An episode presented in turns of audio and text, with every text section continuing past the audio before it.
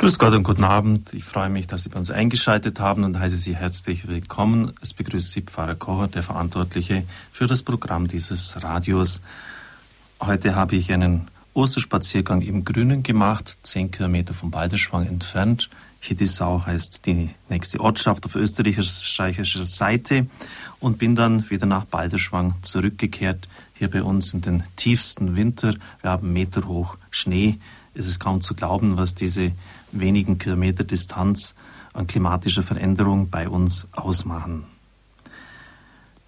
Als ich nach einigen Tagen Ausruhen, Entspannen zurückgekommen bin, nach Balderschwang fand ich in meiner Post ein schönes Empfehlungsschreiben des Vorsitzenden der Deutschen Bischofskonferenz des Erzbischofs von Freiburg, Zollitsch, vor. Es hat mich sehr gefreut und ich kann ganz ehrlich sagen, dass ich schon seit vielen Jahren auf so ein Schreiben gewartet habe. Der Vorsitzende der Schweizer Bischofskonferenz, Kurt Koch, hat im Juli letzten Jahres ein schönes Empfehlungsschreiben für uns ausgestellt. Und der Vorsitzende der österreichischen Bischofskonferenz hatte schon früher getan, ist auch regelmäßig bei Radio Horeb jede Woche auf Sendung. Er legt das Sonntagsevangelium aus. Erzbischof Zollitsch schreibt, dass er unsere Bewerbung für UKW-Frequenzen in Baden-Württemberg, im Raum Mannheim und Heidelberg nachdrücklich unterstützt.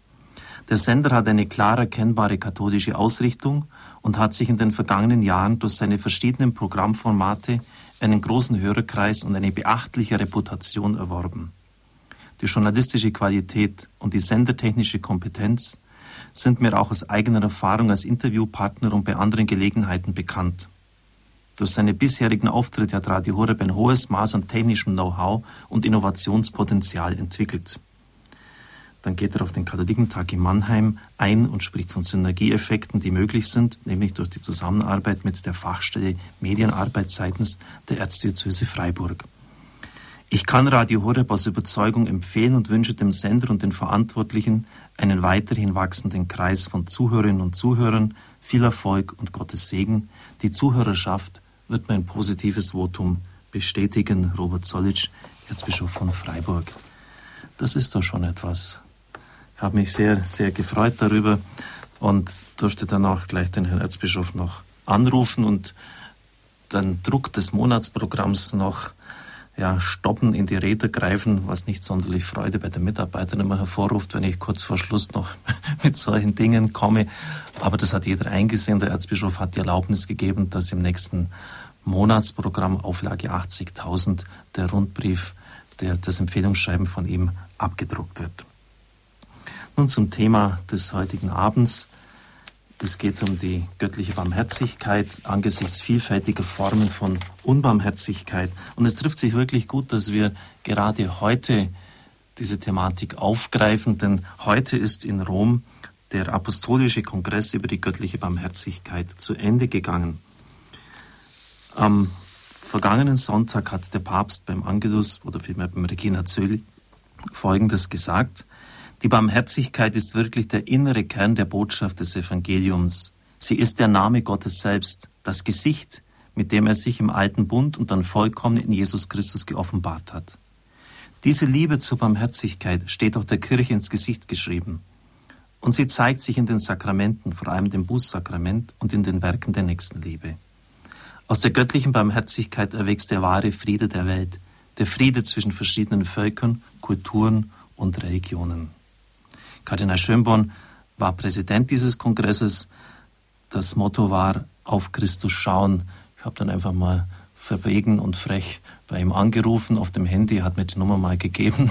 Das war mitten in einem Gottesdienst beim Petersdom, war aber nicht so ganz äh, gelegen und hat dann gesagt, er ruft zurück. Ich hätte ihn gern für ein kurzes Interview gehabt, aber er hat dann nichts mehr sich gemeldet. Und ich hatte dann auch nicht mehr den Mumm, dann nochmals anzurufen bei ihm. Ja, er legt auch den Schwerpunkt auf den interreligiösen Dialog beim Thema Barmherzigkeit. Das ist für ihn besonders wichtig, denn da lässt sich auch eine Brücke schlagen zu anderen Regionen und anderen Kulturen. Die Idee zu diesem Kongress kam ihm bei einem Bischofs- und Priestertreffen in Polen. Dort hat die Verehrung der göttlichen Barmherzigkeit eine besonders starke Verankerung durch die Offenbarungen, die an Schwester Faustina Kowalska ergangen sind. Der Papst hat das Heiligtum der göttlichen Barmherzigkeit in Krakau Lagjewnicki 2002 eingeweiht. Er hat zuvor im Jahr 2000, im Jubeljahr, Schwester Faustina Maria Kowalska selig und heilig gesprochen. 1905 bis 1938 sind ihre Lebensdaten. In ihren Visionen hatte die göttliche Barmherzigkeit eine zentrale Rolle gespielt, weshalb sie auch Apostolin der Barmherzigkeit genannt wird. Und wir haben diese von der Kirche geprüften Offenbarungen in dem Sinn aufgenommen, dass wir auch bei Radio Horeb nahezu jeden zweiten Tag abwechselnd mit dem Wundenrosenkranz, der sogenannten Barmherzigkeitsrosenkranz, bei uns im Radio vorbeten. Und ich weiß, dass das für viele eine wichtige geistliche Übung geworden ist. Gerade viele Kranke sagen mir, dass sie nahezu jeden Tag um drei Uhr einschalten in dieser Stunde der Barmherzigkeit. Während der Nazi-Herrschaft war Karol Wojtyła auf die Botschaft von der göttlichen Barmherzigkeit aufmerksam geworden. Er hatte also schon damals von dieser einfachen Schwester gewusst. In ihrem Tagebuch sind ihre Einsichten niedergeschrieben worden. Und aufgrund dieser inneren Ansprache an den Papst hat er sich sehr um die Seligsprechung von Schwester Faustina bemüht. Seine erste Enzyklika Dives in Misericordia, reich an Barmherzigkeit aus dem Jahr 1980, ist sicher auch von dort her inspiriert. Und es ist von vielen als ein Zeichen verstanden worden, dass Johannes Paul II. am 2. April gestorben ist. Das war 19, im Jahr 2005 am Vorabend des Sonntags der Barmherzigkeit. Er hat diesen Sonntag im Jahr 2000 eingeführt. Diese Woche am Mittwoch, den 2. April, waren es drei Jahre, dass Johannes Paul II. gestorben ist. Sein Sterbedatum, wie ich schon sagte, am Vorabend dieses Festes, deutete Kardinal Schönborn als Unterschrift des Himmels unter das Leben eines großen Mannes. Papst Benedikt nannte den verstorbenen Papst einen Apostel der Barmherzigkeit. Das ist die eine Seite, dass die Kirche das Thema der Barmherzigkeit aufgreift, fokussiert, gerade jetzt in dieser österlichen Zeit. Es gibt aber auch ganz andere Erfahrungen, die ich selber auch gemacht habe in der Aufgabe der Leitung des Radios. Ich habe einige hundert Bewerbungsgespräche geführt, immer wieder auch jetzt in vergangenen Tagen, dann am Donnerstag wieder vier, fünf. Und natürlich wird dann immer das bisherige berufliche Umfeld abgefragt. Eine eindeutige Tendenz ist für mich erkennbar. Und das ist nicht nur meine Erfahrung, denn ich bin auch mit anderen in verantwortlichen Positionen immer wieder zusammen. Der Mensch zählt immer weniger. Es kommt fast nur noch auf die Leistung an. Teilweise ist es sehr erschütternd, was man da zu hören bekommt. Und man glaubt, dass man irgendwie fast schon im falschen Film unterwegs ist. Mitarbeiter berichten, dass sie bei einem Konzern im Außendienst tätig sind, stets über viele Jahre Leistung erbracht haben, aber es gibt halt nicht nur Höhen, sondern auch Tiefen. Und als dann zwei, drei Monate der Umsatz mal nicht so war wie zuvor, wurde er sofort zum Chef zitiert, richtig zusammengestaucht und belehrt. Auch dann sollen sie den Kunden Ware verkaufen, aufschwätzen, wenn sie es gar nicht brauchen. Im Jahr 2001, 2002 war eine große Krise auch im Medienbereich. Die Werbeeinnahmen sind zurückgegangen, dementsprechend natürlich auch dann die Einbrüche im Umsatz der Privatradios. Und der Chefredakteur eines Privatradios, der sich bei mir beworben hatte, saß auf meinem Sofa und sagte, dass er so wenig verdienen würde, dass er sogar noch am Wochenende einen zusätzlichen Job annehmen müsse. Ganz ungeniert kann man bei manchen Sendern auf deren Homepage sehen, dass sie 20 und noch mehr Volontäre und Praktikanten haben. Das System läuft also ganz klar so. Es sind zwei, drei gut ausgebildete Redakteure da, die beschäftigen ein Heer von Volontären und Praktikanten. Man kann es auch weniger freundlich als Ausbeutung bezeichnen. Bei einem großen Automobilkonzern habe ich gehört, dass Mitarbeiter das Fahrrad am Fließband haben. Sie müssen von der Toilette rechtzeitig wieder zurück sein. Und die Wege sind manchmal nicht ganz kurz. Also fahren Sie vom Fahrrad, vom Fließband weg zur Toilette und wieder zurück. Das ist, das, Im Grunde genommen ist es eine Lachnummer, wenn man das so hört, aber es ist Wirklichkeit in deutschen Betrieben heute. Immer weniger Krankmeldungen, weil die Leute Angst haben, ihren Job zu verlieren, aber dafür immer mehr psychische Erkrankungen. Also Sie spüren, wenn wir, liebe Freunde, liebe Zuhörer unseres Radios, wenn wir über die göttliche Barmherzigkeit sprechen, dass wir uns da schon in ein ziemliches Spannungsfeld hineinbegeben. Erfahrungen, die wir im Alltag machen, die alles andere als Barmherzigkeit uns vermitteln und auf der anderen Seite die Art, wie Gott mit dem Menschen ist und wie er auch erwartet, dass wir miteinander umgehen. Und ich bin dankbar, dass ich nicht allein in dieses Spannungsfeld heute Abend mich hineinbegeben muss, sondern dass es ein kompetenter Referent tut, ist er öfters bei der Jugendsendung zu Gast, Weihbischof Thomas Maria Renz. Ich heiße ihn herzlich willkommen. Grüß Gott, Herr Bischof. Grüß Gott, Herr Pfarrer Dr. Kocher. Ja, danke, dass Sie den Abend heute uns schenken. Sie sind Jahrgang 57. Im Germanikum dürfte ich Sie dann auch schon mal treffen vor vielen Jahren. 84 sind Sie zum Priester geweiht worden, hatten also Ihre theologischen Studien vor allem auch in Rom. Was in Ihrem Lebenslauf bei der Homepage der Diözese nicht erwähnt wird, ist, dass Sie schon mit jungen Jahren Verantwortung übernommen haben. Sie waren Dekan und nicht einmal 40 Jahre, als Sie, oder ja, nicht einmal 40 Jahre sehe ich gerade, rechne nach, dass, als Sie zum Weihbischof von Rottenburg-Stuttgart ernannt worden sind. Natürlich dann auch gleich Domkapitular und Ernennung dann zum Bischofsvikar Altis im Jahr 1997 Sie sind zuständig für die Hauptabteilung 2 und 3 in ihrer Diözese, nämlich für Orten, Säkularinstitute und geistliche Gemeinschaften und vor allem auch für die Jugend. Und ich weiß, dass sie Ihnen sehr am Herzen liegt. Ja. Herr Bischof, so, wo sind Sie noch bei der Bischofskonferenz, in welchen Kommissionen?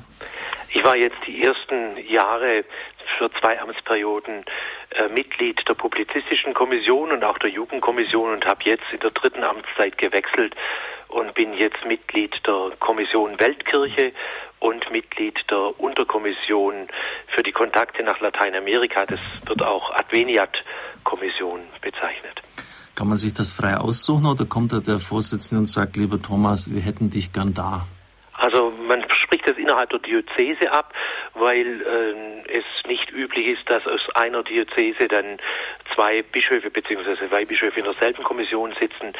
Ähm, der Wechsel jetzt zum Beispiel in die Adveniat-Kommission war ein Impuls äh, des damaligen äh, Missionsbischofs, des Vorsitzenden der, äh, des, dieses, dieser Kommission Weltkirche oder Mission, ähm, nämlich äh, Bischof Franz Kamphaus aus Limburg.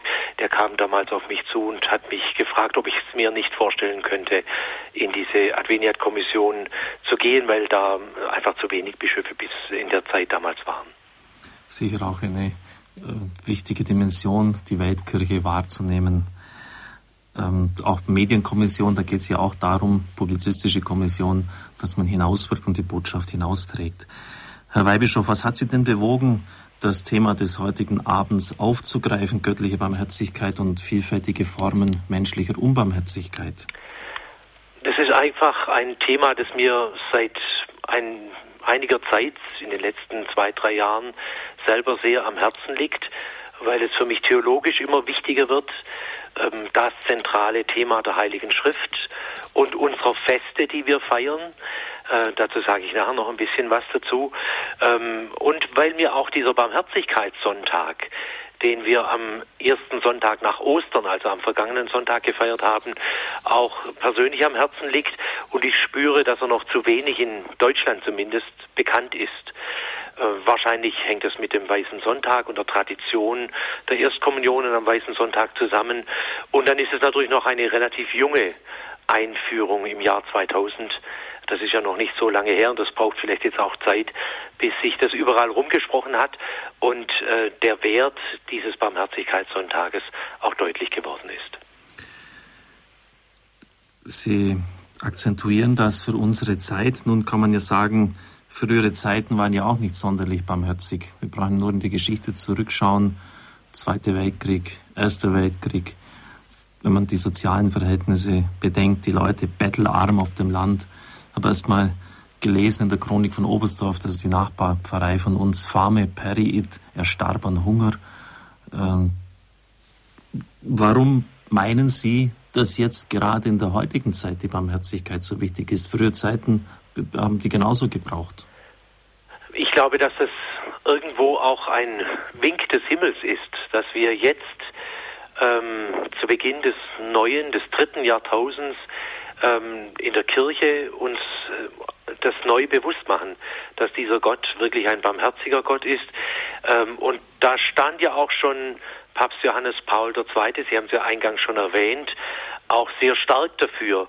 Sein früherer langjähriger Sekretär, der jetzige Krakauer Erzbischof Kardinal Stanislav Civic hat ja jetzt äh, vergangene Woche äh, zu Beginn dieses ersten apostolischen Weltkongresses der Barmherzigkeit in Rom äh, seinen damaligen äh, Papst Johannes Paul II. als den Botschafter der göttlichen Barmherzigkeit bezeichnet er ja selber ähm, dieses Unrechtssystem ähm, äh, des, des Nazi-Regimes, diese Unbarmherzigkeit, er ist ja wenige Kilometer ähm, von äh, Auschwitz entfernt selber groß geworden.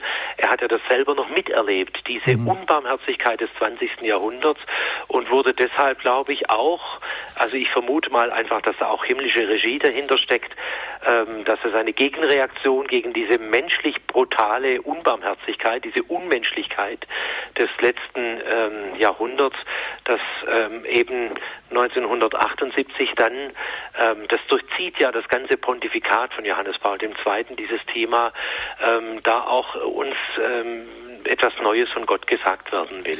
Also das war für mich die Entdeckung schlechthin. Ich hatte auch mal die Möglichkeit, nach Krakau zu fliegen und ich hatte mich jetzt nicht sonderlich äh, darum gekümmert, wo Auschwitz liegt und habe dann erkannt, dass die Orte der Offenbarung der göttlichen Barmherzigkeit und Auschwitz, für viele ist das das Weltübel im Singular und wer sich in der Theologie ein bisschen auskennt, der weiß, wie verheerend das auch gewirkt hat, ähm, auch in der Theologie, dass man viele von da, äh, von da aus gar nicht mehr von einem lieben und barmherzigen Gott zu sprechen gewagt haben. Auch die Vorsehung, Gott und das Leid, all diese Thematiken hat das furchtbar reingeschlagen.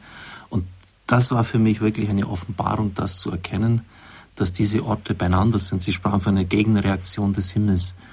Und vielleicht darf ich das noch kurz einflechten, liebe Zuhörer und Zuhörer, dann soll aber wirklich der Herr Weihbischof uns seine Gedanken schenken. Die Schwester erzählte mir, die, die Oberin von diesem Kloster, dass ähm, 1947, als der Kommandant von Auschwitz, Rudolf Höss, exekutiert wurde, man hat ihn hingerichtet im Blick auf das Lager. Er hat drei Millionen Menschen, den Tod von drei Millionen Menschen zu verantworten gehabt, dass da der Pater Lohn, ein Jesuit, äh, sagte, beten Sie, denn der Kommandant von Auschwitz, der Oberbefehlshaber der SS, ein organisatorisches Genie, der hat wirklich 38 Baracken und Lager hier aufgebaut. Alles hat perfekt Hallo? funktioniert. Der hat all, diese äh, Lager aufgebaut, ein organisatorisches Genie. Der hat noch den Weg zu Gott gefunden. Gott hat mir verziehen. Die Menschen aber werden mir nie verzeihen. In der Zeit der Einzelhaft habe ich mit Bitterheit noch tiefer erkannt, welche schreckliche Verbrechen ich an der Menschheit begangen habe. O möge Gott mir meine Taten verzeihen. Volk von Polen, ich bitte euch um Vergebung. Erst jetzt im polnischen Gefängnis habe ich erfahren, was Menschlichkeit eigentlich ist. Trotz allem, was geschehen war, wurde ich hier gut behandelt. Und am Tag der Exekution hat, heißt es im Protokoll des Staatsanwalts, Rudolf Hess verhielt sich bis zum letzten Augenblick völlig ruhig. Er äußerte keine Wünsche, hat drei Stunden lang gebeichtet. Dieser Mann hat in Reihen vorbeimarschierender Juden blind hineingeschossen, wie, wie beim Hasenschießen. Das, das war eine menschliche Bestie, kann man wirklich sagen. Und die Schwestern haben die göttliche Barmherzigkeit bestimmt. Und dieser Mann, der Kommandant von Auschwitz, Rudolf Höss, nochmals Verantwortlicher für drei Millionen Menschen, für den Tod von drei Millionen Menschen, hat zum Glauben noch zurückgeführt, hat also auch die göttliche Barmherzigkeit an sich erfahren. Herr Bischof, ähm, die Menschen werden mir nie vergeben, was ich getan habe. Gott wird mir vergeben. Können Sie verstehen, dass das auch Menschen aufstößt? Ja, ich denke, das ist natürlich schon eine schwierige Situation, dass solche schrecklichen Erfahrungen, die Menschen ja auch bis heute überall auf der Welt immer wieder machen, die lassen sie manchmal wahrscheinlich auch ähm, eben an Gott und an seiner Barmherzigkeit verzweifeln. Und gerade deshalb braucht es Zeugen und Zeuginnen der Barmherzigkeit, die ihnen auch in welcher Not sie auch immer sind, ähm, immer auch äh, etwas von dieser göttlichen Barmherzigkeit zeigen. So wie zum Beispiel der heilige Pfarrer von Ars einmal gesagt hat, unsere Sünden und unsere Fehler sind wie ein Sandkorn neben dem Gebirge der göttlichen Barmherzigkeit. Oder wie Paulus sagt, dort wo uns, wo die Sünde mächtig geworden ist, ist die Gnade Gottes, wir können auch sagen, die Barmherzigkeit Gottes übermächtig mhm. geworden. Also ähm, es bleibt uns nichts anderes als immer wieder natürlich Unbarmherzigkeit in der Welt, auch in der Kirche, dort wo sie zu äh, uns begegnet oder sich irgendwo auch, auch vielleicht unter dem Mäntelchen der Gerechtigkeit oder wie auch immer verbirgt, äh, dass wir sie offenlegen, dass wir sie auch ähm, kritisieren, äh, weil wir in diesem Auftrag stehen, seid barmherzig, wie euer Vater im Himmel barmherzig ist. Und insofern muss Kirche immer Mahnerin sein und aber auch Verkünder, Verkünderin dieser größeren Barmherzigkeit Gottes. Und diese Verkündigung auch der größeren Barmherzigkeit, die selbst solche Menschen wie Rudolf Hirst noch erreicht hat, und da kann wirklich niemand sagen, das gilt an mir nicht, mein Verbrechen ist so groß, wird keiner von uns in die Lage kommen, dass er den Tod von drei Millionen Menschen zu verantworten hat. Diese Verkündigung der göttlichen Barmherzigkeit, die wollen wir uns gerne von Ihnen schenken lassen. Herr Weihbischof, wir freuen uns auf Ihre Ausführungen. Ja, vergelt's Gott. Liebe Zuhörerinnen, liebe Zuhörer, vor einiger Zeit fand ich ein Interview des Erzbischofs von Buenos Aires, Kardinal Bergoglio, der in diesem Interview gefragt worden ist, was braucht die Kirche unserer Zeit heute wohl am meisten? Seine Antwort war Barmherzigkeit und nochmals Barmherzigkeit und apostolischen Mut. Für mich bedeutet apostolischer Mut, den Menschen die Schönheit des Evangeliums geben, das Staunen der Begegnung mit Jesus und zulassen, dass der Heilige Geist den Rest macht.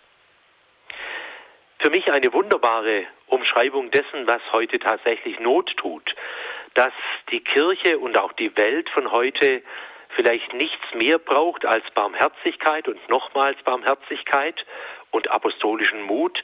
Das gilt sicherlich nicht nur für die Kirche von Buenos Aires in Argentinien, sondern auch sicherlich für die Kirche bei uns im deutschsprachigen Raum. Dieses Thema, Gott ist reich an Barmherzigkeit. In Jesus Christus ist diese Barmherzigkeit Gottes unter uns erschienen und hat unter uns gewohnt und ist bis heute unter uns gegenwärtig und erfahrbar. Dieses Thema scheint mir theologisch und aber auch weltgeschichtlich immer brisanter zu sein und immer wichtiger. Für mich wird immer deutlicher, dass unter diesem Stichwort der göttlichen Barmherzigkeit sich das ganze Wesen Gottes am deutlichsten auf einen Punkt bringen lässt. So wie etwa einmal der heilige Vinzenz von Paul gesagt hat, das innerste Geheimnis Gottes ist Barmherzigkeit. Barmherzigkeit ist das innerste Geheimnis Gottes. So treten wir, wenn wir uns mit der Barmherzigkeit Gottes befassen, wirklich in das innerste Geheimnis Gottes selber ein. Pfarrer Dr. Kocher hat eingangs schon erwähnt, dass uns wahrscheinlich als bleibendes Testament, als äh, etwas, was dieser große Papst Johannes Paul II. der ganzen Kirche hinterlassen hat, ein großes Geschenk, das es vielleicht noch Jahre äh, braucht, äh, dieses Geschenk auch wirklich auszupacken und äh, sich hinein zu vertiefen, dass das wirklich diese Barmherzigkeit Gottes ist. Wenn wir die gesamte Amtszeit von Papst Johannes Paul II. über ein Vierteljahrhundert hinweg anschauen, dann sehen wir ja tatsächlich, dass ganz zu Beginn, 1978 im Oktober wurde er Papst und bereits zwei Jahre später, im November 1980, hat er diese große Barmherzigkeitsenzyklika Dives in Misericordia geschrieben, die auch heute noch eine Fundgrube ist, in die es sich hinein zu vertiefen lohnt, wenn man sich mit der göttlichen Barmherzigkeit befassen will.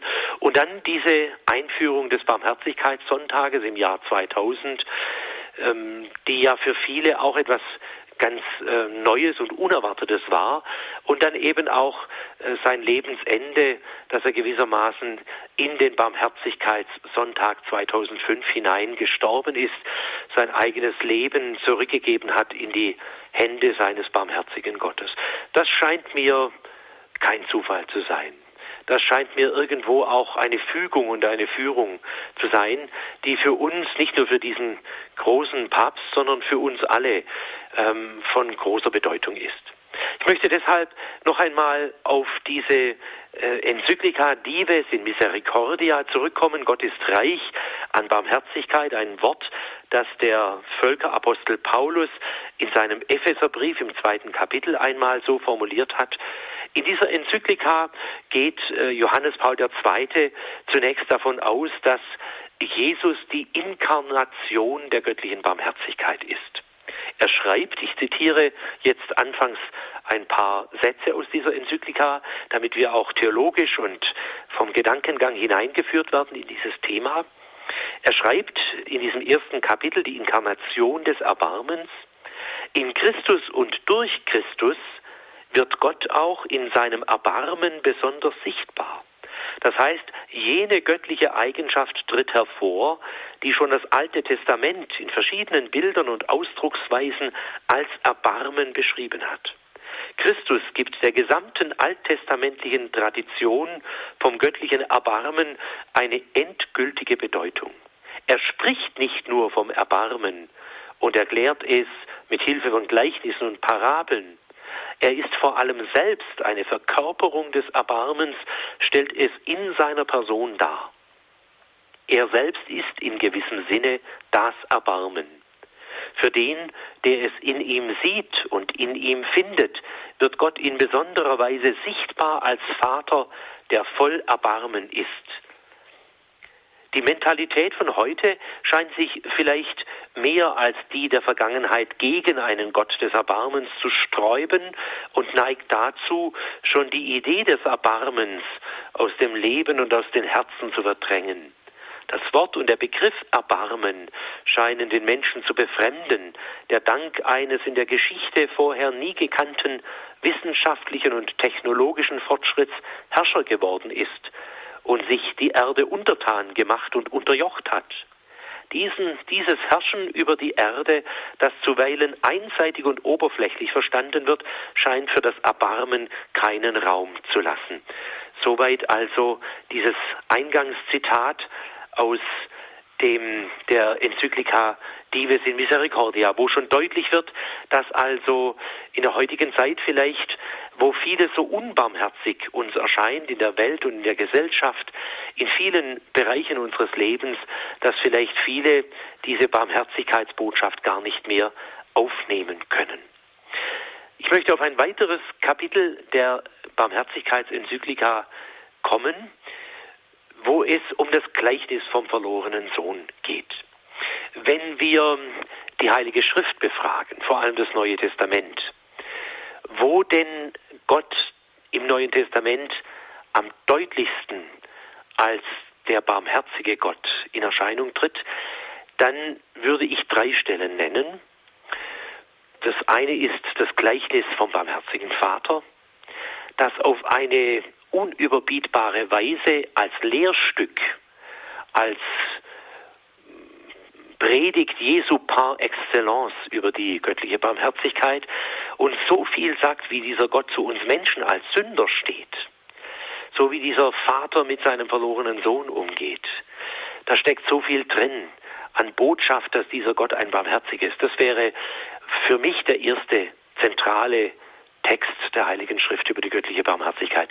Das zweite wäre, wenn wir auch wieder auf die Worte Jesu schauen, auf seine Gleichnisse, auf seine Reden, auf seine Predigten, sicherlich auch das Gleichnis vom barmherzigen Samariter, wo ja deutlich wird, dass wir diese Barmherzigkeit Gottes in der heutigen Zeit im Sinne des barmherzigen Samariters, der sich dessen annimmt, der unter die Räuber, gefallen ist, der äh, un, zu Unrecht ähm, Unheil äh, erleiden muss, der ähm, da niederliegt und sich selber nicht mehr helfen kann, dass wir denen, die in der heutigen Zeit in einer solchen Not sind, zur Seite springen müssen, zur Hilfe gehen müssen.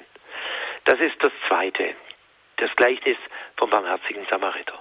Das Dritte wäre, und da komme ich dann gleich nachher auch nochmal intensiver darauf zu sprechen, natürlich die Heilstat Gottes im Sinne der göttlichen Barmherzigkeit, die wir ja in den letzten 14 Tagen, vor allem in der Karwoche und dann an Ostern miteinander gefeiert haben.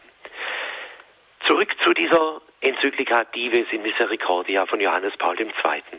Er schreibt dann in diesem Gleichnis, ähm, über dieses Gleichnis vom barmherzigen Vater, dass darin eben sich äh, die ganze Barmherzigkeit Gottes zeigt.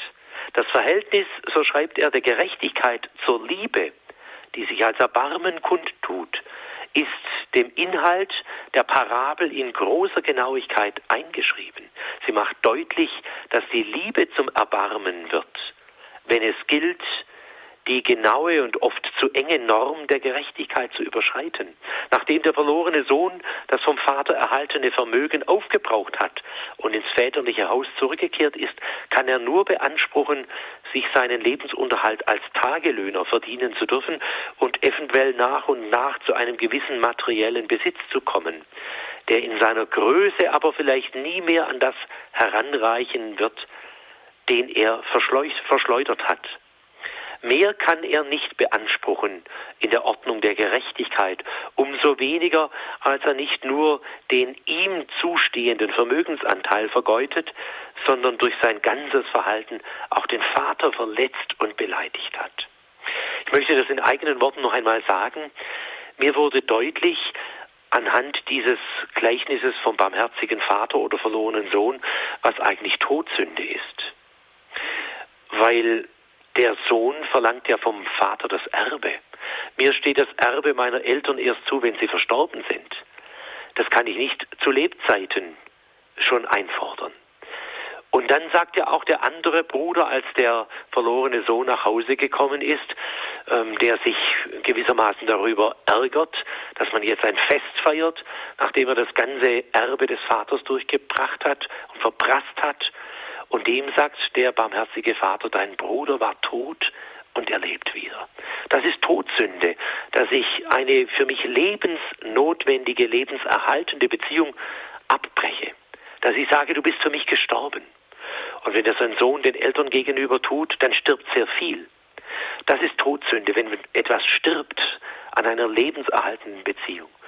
Und dann kommt der Sohn zurück, nachdem er wirklich nichts mehr hat und an Schweinetrog zum Schluss gelandet ist und selbst da nicht einmal wenigstens die Futterschote, die man den Schweinen zum Fraß vorgeworfen hat, zu essen bekommt. Und da geht er in sich. Das ist Einkehr, Bekehrung. Und dann sagt er zu sich selber, hatte ich es zu Hause im Haus meines Vaters nicht viel besser. Und dann sagt er, ich will umkehren und legt sich selber gewissermaßen eine Ausrede oder eine Entschuldigungsformel zurecht, indem er sagt, Vater, ich habe mich gegen den Himmel und gegen dich versündigt, ich bin nicht mehr wert, dein Sohn zu sein, mach mich zu einem deiner Tagelöhner. Das ist die Entschuldigungsformel, die er auswendig gelernt hat.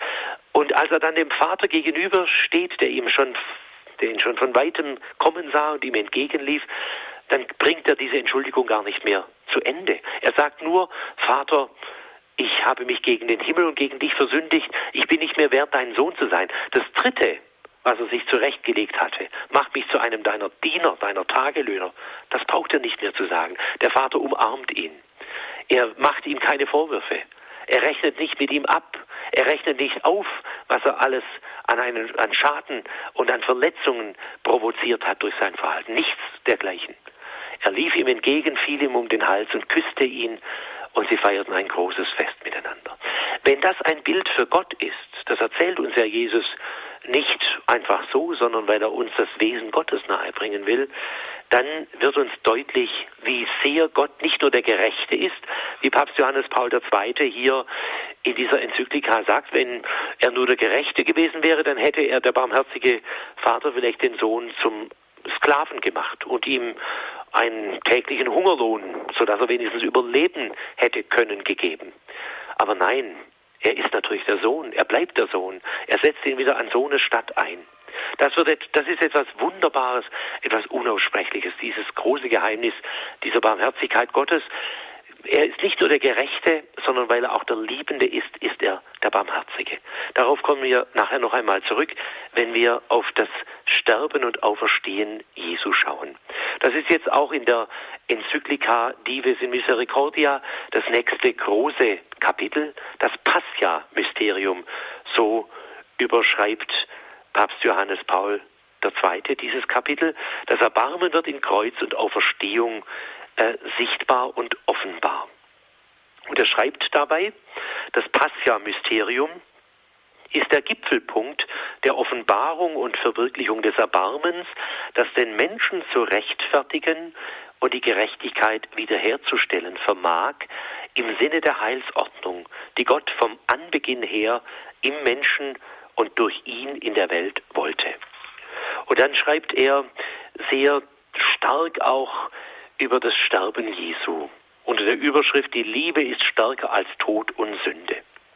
An den gekreuzigten Sohn glauben, so Johannes Paul II., heißt den Vater sehen, heißt glauben, dass die Liebe in der Welt gegenwärtig ist und dass sie mächtiger ist als jedes Übel, in das der Mensch, die Menschheit, die Welt verstrickt sind. An diese Liebe glauben heißt an das Erbarmen glauben. Und dann im Kreuz neigt sich Gott am tiefsten zu Menschen herab und zu allem, was der Mensch insbesondere in schwierigen und schmerzlichen Augenblicken als sein unglückliches Schicksal bezeichnet. Im Kreuz werden gleichsam von einem heilenden Hauch der ewigen Liebe die schmerzlichsten Wunden der irdischen Existenz des Menschen berührt. Das ist eine wunderbare, eine fast poetische, aber auch eine theologisch sehr, sehr tiefe Deutung dessen, was am Kreuz geschehen ist. Im Kreuz werden gleichsam von einem heilenden Hauch der ewigen Liebe die schmerzlichsten Wunden der irdischen Existenz des Menschen berührt. Also hier berühren am Kreuz sich die volle Barmherzigkeit Gottes mit der vollen Unbarmherzigkeit der Menschen, die ja Jesus rein menschlich gesehen ans Kreuz gebracht haben. Diese Unbarmherzigkeit der Gesetzestreuen und derer, die gesagt haben, wir müssen ihn mundtot machen, sonst wiegelt ja das ganze Volk auf. Also der, das Kreuz ist gewissermaßen der Knotenpunkt, der Begegnungspunkt zwischen der göttlichen Barmherzigkeit und der menschlichen Unbarmherzigkeit. Dann noch ein weiteres Wort aus der Enzyklika, aus diesem Kapitel über den Tod Jesu. In der endzeitlichen Vollendung wird sich das Erbarmen als Liebe offenbaren. In der Zeitlichkeit, in der menschlichen Geschichte, eine Geschichte von Sünde und Tod, muss sich die Liebe vor allem als Erbarmen offenbaren und vollziehen. Im Mittelpunkt des Programmes Christi, er spricht hier von einem messianischen Programm Christi, sein Programm des Erbarmens. Dieses Programm wird zum Programm seines Volkes der Kirche. Und dann im Mittelpunkt dieses Programmes steht immer das Kreuz, denn in ihm erreicht die Offenbarung der erbarmenden Liebe ihren Höhepunkt. Also auch das ist bemerkenswert, dass Johannes Paul II., das ist ja jetzt auch schon über ein Vierteljahrhundert her, im November 1980 das so deutlich gesagt hat, dass dieses messianische Programm Christi, das Programm der göttlichen Barmherzigkeit, zum Programm seines Volkes wird, nämlich der Kirche. Also muss auch sich diese Barmherzigkeit Gottes, die wir feiern am Kreuz und in der Auferstehung Jesu, in, in der konkreten Kirche auch heute zeigen. Das ist, glaube ich, etwas, wo wir immer wieder uns neu fragen müssen, können wir dieser großen Aufgabe, wir sollen Zeugen und Zeuginnen der Barmherzigkeit Gottes heute sein, heute in unserer Welt, in der wir leben, in unseren Beziehungen, in denen wir stehen, in den Schwierigkeiten unseres Lebens. Können wir dieser großen Aufgabe gerecht werden? Und schließlich kommt er dann, nachdem er über Ostern gesprochen hat, das ist jetzt vielleicht noch der letzte Punkt, auf den ich hinweisen will, eben auf die Sendung der Kirche, das Erbarmen Gottes in der Sendung der Kirche. Das ist gewissermaßen schon das Schlusskapitel ähm, dieser Barmherzigkeitsenzyklika. Da schreibt er, die Kirche lebt ein authentisches Leben, wenn sie das Erbarmen bekennt und verkündet, das am meisten überraschende Attribut des Schöpfers und des Erlösers. Und wenn sie die Menschen zu den Quellen des Erbarmens des Heilandes führt, welche sie hütet und aus denen sie austeilt. Welches sie hütet und aus denen sie austeilt. Das ist auch sehr schön, eben jetzt ein Hinweis vor allem auf die Sakramente der Kirche. Die Sakramente der Kirche müssen Quellen des göttlichen Erbarmens für die Menschen heute sein. Deswegen ist natürlich die heilige Eucharistie und die Taufe, das sind ja die beiden österlichen Sakramente. Die Einsetzung der Eucharistie haben wir am Gründonnerstag gefeiert und die Einsetzung der Taufe gewissermaßen an Ostern. Die Osternacht äh, ist ja die Nacht schlechthin für die Taufe. Die Nacht, in der früher, äh, als die Erwachsenentaufe noch üblich war, die Taufbewerber eines ganzen Jahrganges gewissermaßen zur Taufe geführt worden sind und durch das Bad der Taufe zum neuen Leben mit Christus. Also insofern sind diese beiden Taufe, die Grundsakramente, Taufe und Eucharistie, äh, die beiden Sakramente, die uns das Erbarmen Gottes am deutlichsten vielleicht nahebringen. Und dann natürlich auch als drittes Grundsakrament der göttlichen Barmherzigkeit, wenn man das einmal so formulieren darf, natürlich das Sakrament der Versöhnung, der Beichte. Deswegen haben wir ja auch am Barmherzigkeitssonntag, am Weißen Sonntag, am Sonntag nach Ostern, auch dieses wunderbare Evangelium, wo Jesus ja ausdrücklich seinen Aposteln, nachdem er als Auferstandene, als Auferstandener ihnen begegnet ist, den Befehl gibt, den Auftrag, den Menschen die Sünden zu vergeben. Wie mir die Sünden nachlasst, dem sind sie nachgelassen.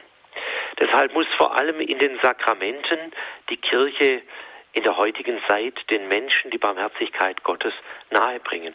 Aber nicht nur in den Sakramenten, sondern natürlich auch in den sogenannten Werken der Barmherzigkeit. Ich habe mich in den letzten Wochen auch selber persönlich intensiver mit den sogenannten sieben leiblichen und sieben geistigen Werken der Barmherzigkeit äh, beschäftigt und gesehen, wie kostbar sie sind und wie konkret sie vor allem sind für unser Leben heute. Ich möchte sie einfach mal kurz nennen, die sieben leiblichen Werke der Barmherzigkeit, die bis auf das letzte, nämlich die Toten begraben, das steht, ähm, wenn man es biblisch begründet haben will, im Alten Testament, im Buch Tobit, im ersten Kapitel, Vers 17, wo es heißt, ich gab den Hungernden mein Brot und den Nackten meine Kleider wenn ich sah, dass einer aus meinem Volk gestorben war und dass man seinen Leichnam hinter der, die Stadtmauer von Ninive geworfen hatte, begrub ich ihn. Also Tote begraben als das letzte der sieben leiblichen Werke der Barmherzigkeit. Die ersten sechs leiblichen Werke der Barmherzigkeit, die sind alle biblisch begründet in der großen Gerichtsrede Jesu. Matthäus 25. Ab dem Vers 35 folgende, wo Jesus ja sagt, wir kennen alle dieses große Gleichnis, ich war hungrig und ihr habt mir zu essen gegeben oder eben nicht zu essen gegeben, ich war durstig und so weiter. Deswegen also diese leiblichen Werke der Barmherzigkeit, die Hungrigen speisen, den Dürstenden zu trinken geben, die Nackten bekleiden, die Fremden aufnehmen, die Kranken besuchen und die Gefangenen besuchen. Und dann eben noch hat die Tradition dieses siebte hinzugefügt, die Toten begraben, als leibliches Werk der Barmherzigkeit. Da geht es immer um den Leib. Der hungrig ist, der durstet, der unter Nacktheit und Kälte und bloßgestellt sein leidet, Krankheit, im Gefängnis sein, da ist immer der Leib also maßgeblich tangiert. Und dann gibt es ja auch noch diese sieben geistigen oder auch geistlichen Werke der Barmherzigkeit, die vielleicht noch unbekannter sind im gläubigen ähm, Bewusstsein ähm, der Menschen. Die leiblichen Werke der Barmherzigkeit, äh, davon hat man vielleicht öfters schon gehört, die liegen einem vielleicht auch näher. Es gibt die Altkleidersammlung. Wir spenden immer wieder auch für die Hungernden in den armen Gebieten dieser Welt. Aber jetzt die geistigen oder geistlichen Werke der Barmherzigkeit, die sind vielleicht eher unbekannter, weil man auch wenig vielleicht darüber predigt und ähm, sie auch nicht mehr so kennt. Deswegen möchte ich diese sieben Werke auch noch einmal einfach nennen. Das erste, die Unwissenden lehren. Das ist spannend, die Unwissenden lehren. Also nicht als ähm, neunmal kluger äh, auftreten, als alter Besserwisser, der immer alles besser weiß, sondern das äh, beruft sich dieses Werk der Barmherzigkeit auf Paulus, der einmal im Kolosserbrief, Kapitel 3, Vers 16 sagt, das Wort Christi wohne mit seinem ganzen Reichtum bei euch, belehrt und ermahnt einander in aller Weisheit. Also hier steckt das drin, die unwissenden Lehren belehrt einander in aller Weisheit, und zwar in der Weisheit, die Gott uns schenkt. Das Wort Christi wohne mit seinem ganzen Reichtum bei euch. Dann können wir auch, wenn das diese Vorbedingung auch eintrifft, dann können wir auch die Unwissenden lehren. Das zweite Werk der geistigen Barmherzigkeit, den Zweifelnden Recht raten. Das beruft sich auf ein Wort im Epheserbrief, Kapitel 4, Vers 14. Wir wollen nicht mehr unmündige Kinder sein, heißt es da, ein Spiel der Wellen hin und her getrieben von jedem Widerstreit der Meinungen. Wir wollen uns von der Liebe geleitet an die Wahrheit halten. Also den Zweifelnden Recht raten, aus der Wahrheit her, äh, heraus. Ihnen die Wahrheit in Liebe sagen, könnten wir auch so formulieren. Das dritte geistige Werk der Barmherzigkeit lautet, die Betrübten trösten so wie Paulus im ersten Thessalonicher Brief einmal formuliert, darum tröstet und ermahnt einander und einer richtet den anderen auf.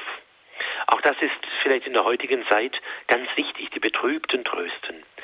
Ähm, es gibt viel Trostlosigkeit und äh, viele fragen sich, wo können sie Trost herbekommen. Dann das vierte, die Sünder zurechtweisen. Auch dieses geistige Werk der Barmherzigkeit, das vielleicht uns zunächst wie etwas Unbarmherziges erscheint. Was heißt die Sünder zurechtweisen? Soll man nicht den Mantel der Barmherzigkeit über die Sünden der Mitmenschen decken? Dieses Wort beruft sich eigentlich auf ein Herrenwort Jesus selber, der einmal im Lukas-Evangelium ist das uns überliefert, im Kapitel 17, Vers 3 und 4 und sagt, wenn dein Bruder sündigt, weise ihn zurecht und wenn er sich ändert, vergib ihm also Sünder zurechtweisen, aber eben in Liebe, so wie Jesus die Sünder zurechtgewiesen hat. Und da ist vielleicht das schönste Beispiel, wie er umgegangen ist mit der Ehebrecherin. Auch das ist ja ein wunderbares Lehrstück des Neuen Testamentes über die göttliche Barmherzigkeit, weil das ja, wenn man sich das mal bildlich vorstellt, wie die frommen Juden, die Schriftgelehrten und Pharisäer um diese Ehebrecherin herumgestanden sind, sie eingekreist haben, wahrscheinlich schon mit den Steinen, die sie schon in den Händen hatten, und Jesus zur Rede stellen wollen. Sie wollen ihn ja auf seine Gesetzestreue, auf seine äh, Treue zum jüdischen Gesetz hin prüfen und auf die Probe stellen. Sie wollen ihm eine Falle stellen im letzten und sagen ihm, du weißt ja, was das jüdische Gesetz fordert, was man mit dieser Frau, die man auf frischer Tat beim Ehebruch ertappt hat, jetzt tut. Und Jesus antwortet nur mit einem einzigen Satz und damit entwaffnet er seine Gegner. Wer von euch ohne Sünde ist, der werfe den ersten Stein. Und nach und nach, das kann man sich bildlich ebenso wunderbar vorstellen, betretener Miene und gesenkten Hauptes lassen sie ihre Steine fallen und schleichen sich von dannen. Und dann sagt dieser Frau, dieser, dieser, sagt Jesus zu dieser Frau, nachdem er ganz alleine mit ihr ist, auch ich verurteile dich nicht, aber geh und sündige von jetzt an nicht mehr. Auch das ist eine Zurechtweisung einer Sünderin. Geh und sündige von jetzt an nicht mehr. Ihr muss das Schreckliche ihrer Sünde ja in diesem Moment selber bewusst geworden sein. Für die Heilige Schrift ist ja das Schreckliche die Sünde. Die eigentliche Katastrophe ist die Sünde. Und Paulus sagt, der Sold der Sünde wäre der Tod. Eigentlich hätten wir den Tod verdient aufgrund unserer Sünde. Und zwar nicht den biologischen, den leiblichen Tod, den jedes Lebewesen irgendwann einmal sterben wird, sondern den ewigen Tod. Und das Wunderbare ist, dass eben dann Jesus für uns, die wir alle Sünder und Sünderinnen sind, er, der Einzige, der ohne Sünde ist, nimmt für uns alle diesen Tod stellvertretend am Kreuz auf sich. Da kommt dann eben zu dieser Gerechtigkeit. Das Gerechte wäre, dass wir den Tod verdient hätten. Zu dieser Gerechtigkeit die Barmherzigkeit hinzu. Weil dieser Gott uns Menschen so sehr liebt, ist er nicht nur der Gerechte, sondern auch der Barmherzige und noch viel mehr. Das steckt alles auch in diesem Werk der äh, geistigen Barmherzigkeit die Sünder zurechtweisen. Der, Im fünften Werk heißt es, die Lästigen geduldig ertragen. Auch das ist etwas sehr Konkretes. Im Epheserbrief Kapitel 4 Vers 2 sagt Paulus, sei demütig, friedfertig, geduldig, ertragt einander in Liebe. Die lästigen geduldig ertragen.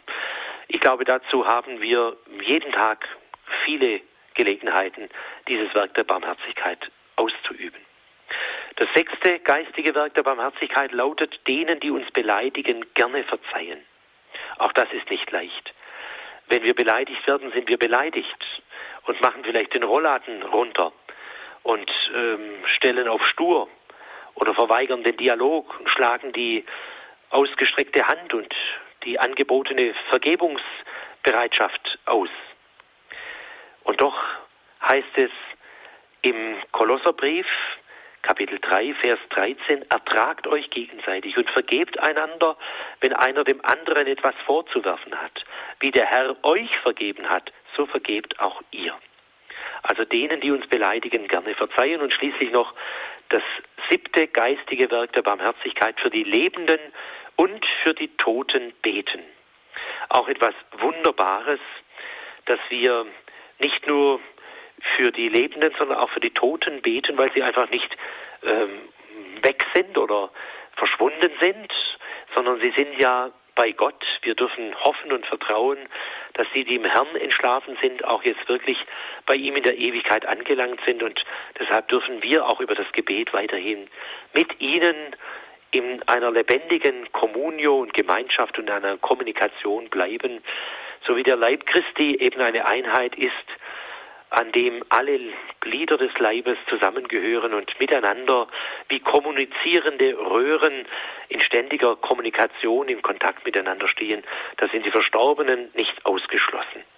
Also wenn man das so hört, die sieben leiblichen Werke der Barmherzigkeit und die sieben geistigen Werke der Barmherzigkeit, das sind 14 ganz konkrete Möglichkeiten, wie wir als Kirche heute, als österlich lebende Menschen, die an Ostern das große Fest der göttlichen Barmherzigkeit gewissermaßen gefeiert haben, wie wir das konkret in unserem Alltag und im Tun der Kirche leben können.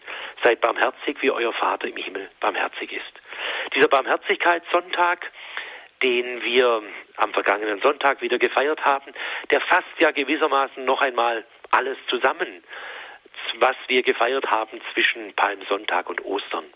Weil manche fragen sich, vielleicht hätte man nicht einen günstigeren Sonntag gefunden als ausgerechnet den Weißen Sonntag, wo in vielen Dörfern und Städten eben Erstkommunion gefeiert wird und deshalb das Thema der göttlichen Barmherzigkeit nicht so ähm, thematisiert werden kann, wobei ich der Meinung bin, dass die Barmherzigkeit Gottes auch sehr gut zu einer Erstkommunionfeier als Thema passt. Wie auch immer, es passt sehr gut zum Abschluss der Osterfestwoche, dieser Osteroktav, die eben mit dem Weißen Sonntag oder dem Barmherzigkeitssonntag endet. All das, was wir gefeiert haben, der Einzug Jesu in Jerusalem am Palmsonntag, die Fußwaschung, wo Jesus die volle Barmherzigkeit Gottes im Tun am nächsten, indem er ihm nicht den Kopf wäscht, sondern die Füße, da kommt er nicht von oben, sondern von unten, wo er sich demütigt und diesen Sklavendienst seinen Aposteln tut und damit auch ihnen ein Beispiel gibt. Er sagt ja, ich gebe euch ein Beispiel, damit ihr einander tut, was ich euch getan habe. Und damit auch schon ein Zeichen seiner Lebenshingabe, die sich dann am nächsten Tag vollzieht, nach der Einsetzung der heiligen Eucharistie, wo er sein eigenes Fleisch und Blut gewissermaßen der ganzen Kirche als Grund Nahrungsmittel, als Lebensmittel, damit wir leben können aus seinem göttlichen Leben. Indem er das zeichenhaft sakramental der Kirche schenkt, gibt er dann sein Leben ganz hin am Kreuz, am Tag darauf, am Karfreitag und bewahrheitet, was er selber gesagt hat. Es hat keiner eine größere Liebe als der, der sein Leben hingibt für seine Freunde und geht uns dann am Ostertag, in der Osternacht gewissermaßen, indem er die Dunkelheit des Todes und der Sünde endgültig besiegt, ins neue österliche Licht und Leben voraus. All das, was wir in den Tagen der Karwoche und des Osterfestes gefeiert haben, lässt sich eben dann am Ende der Osterfestwoche noch einmal zusammenfassen und noch einmal feiern unter diesem großen, wunderbaren Titel der göttlichen Barmherzigkeit. Ich möchte diese äh, Überlegungen über die göttliche Barmherzigkeit beschließen mit einem Wort des heiligen Pfarrer von Ars, den ich eingangs schon einmal zitiert habe, der sehr schön gesagt hat, Gottes Barmherzigkeit ist wie ein über die Ufer quellender Sturzbach. Sie reißt auf ihrem Weg die Herzen mit. Das ist auch mein Wunsch für Sie, liebe Zuhörerinnen und Zuhörer, vor allem auch für die Kranken und für die Notleidenden und für die, die leiden an der Unbarmherzigkeit ihres eigenen Lebens, dass sie aus welchen Gründen auch immer äh, ständig erfahren und erleiden müssen, dass sie doch das auch erfahren dürfen auf der anderen Seite, dass das auch eine geistliche und persönliche Erfahrung von ihnen wird. Gottes Barmherzigkeit ist wie ein über die Ufer quellender Sturzbach. Sie reißt auf ihrem Weg die Herzen mit. Ich danke Ihnen für Ihre Aufmerksamkeit. Radio Horeb, Standpunkt, die göttliche Barmherzigkeit angesichts vielfältiger Erfahrungen von Unbarmherzigkeit, Thema des heutigen Abends. Leider müssen wir uns an dieser Stelle von den UKW-Hörern verabschieden, denn die UKW-Sendezeit endet um 20.58 Uhr. Ich hoffe, dass wir das in Zukunft auch mal ändern können. Sie können sich einbringen unter der 089 517 008 008. Das ist unsere Rufnummer. Eine gute halbe Stunde haben wir Zeit, mit dem Weihbischof von Rottenburg-Stuttgart, Thomas Renz, über die göttliche Barmherzigkeit zu sprechen. Sie haben sicher auch irgendwelche Erfahrungen machen dürfen mit Barmherzigkeit, aber vielleicht auch mit der Unbarmherzigkeit von Menschen, Strukturen, Situationen. Standpunkt, das ist Ihre Sendung. Ihr Standpunkt, Ihre Meinung ist gefragt. Ich habe mir eine ganze Seite Fragen aufgestellt, aber ich lege die gerne ad, ad acta und sehe jetzt schon, wie das Telefon aufblinkt. Also bringen Sie sich ein und ja, zeigen Sie das, was Sie mit diesem Thema verbinden. Es ist vielleicht ganz gut, dass der Herr Weihbischof das konkret wieder auch durchbuchstabiert hat so lästige, geduldig ertragen. Ich kann mir vorstellen, das ist so, das sind schon Punkte im Alltagsleben, die uns nicht ganz leicht fallen. Auch das Gebet für die Menschen, die uns anvertraut sind, lieber schimpfen wir oder poltern wir los oder machen da unsere eigene Strategie, aber vielleicht ja, sollten doch viel mehr auch im Gebet die Dinge hinlegen vor Gott und wir würden feststellen, dass sie dann die Dinge auch ganz anders lösen würden. 089 008 008. Damit sind Sie auf Sendung und los geht's. Die Leitungen werden gefüllt. Herr Notz aus Rottenburg, grüß Gott. Sie sind der Erste heute Abend. Herr Notz? Nein? Wird noch irgendwie hochgeschaltet, dann sehe ich. Ja? Jetzt da, Entschuldigung, jetzt sind Sie auf Sendung. Herr Notz, grüß Gott. Ja, grüß Gott. Sie haben eine Frage, eine Anregung? Ich hätte eine kleine Frage. Ja. Wie wäre es, wenn die Ausführung von Bischof Renz in einem Hirtenbrief für die Diözese zugänglich wären oder noch besser in die deutschen Bischöfe mal einen gesandten Brief für alle Katholiken Deutschlands dieses Thema so gut wie der Bischof heute Abend thematisieren würden. Herr Weihbischof? Die zweite Frage ist ja. kürzer. Mhm. Warum hört man so wenig vom Barmherzigkeitssonntag? In Rottenburg hört man Dom nie was. Im Weggendal habe ich vor einem Jahr was gehört, aber seither nichts mehr. Vielleicht darf ich da kurz äh, einhaken. Das ist wirklich eine Frage, die bei Seelsorgesprechstunden oder wenn ich mit so in Verbindung bin, oft kommt. Ziemliche Klagen auch, Herr Weihbischof. Sie sind an der Reihe. Zwei Fragen an Sie. Also die erste Frage ähm, von Herrn Notz, den ich herzlich grüße, ähm, kann ich mal so weitergeben. Äh, ich glaube, das wäre ganz gut, wenn äh, dies, das auch mal Thema wäre, äh, vielleicht von einem Hirtenwort, beziehungsweise wenn die Bischofskonferenz mit diesem Thema noch stärker beschäftigen würde. Da kann ich jetzt nicht äh, genaue Auskunft geben, ob das nicht bereits geschieht äh, in irgendeiner Kommission, in der ich jetzt selber nicht Mitglied bin. Ähm, das kann schon sein, aber ich werde das gerne mal auch als Anregung weitergeben. Ähm, das Zweite, das habe ich vorher schon mal angedeutet, dass meines Erachtens vor allem die Tradition des Weißen Sonntages bei uns bisher äh, das etwas ähm, in den Schatten gestellt hat, diesen, diesen Barmherzigkeitssonntag, der ja jetzt erst im achten Jahr begangen wird. Das ist einfach noch vielleicht etwas zu kurz, aber äh, für mich selber war das ähm, jetzt auch ein Anlass in den letzten zwei, drei Jahren stärker Werbung zu machen. Ich, ich habe zum Beispiel am vergangenen Sonntag eine recht ähm, interessante Erfahrung gemacht. Da habe ich in einem Dekanat unserer Diözese einen Dekan, der äh, die Pfarrei gewechselt hat, äh, verabschiedet aus seinem Amt. Und ähm, eigentlich war klar, er predigt zum letzten Mal.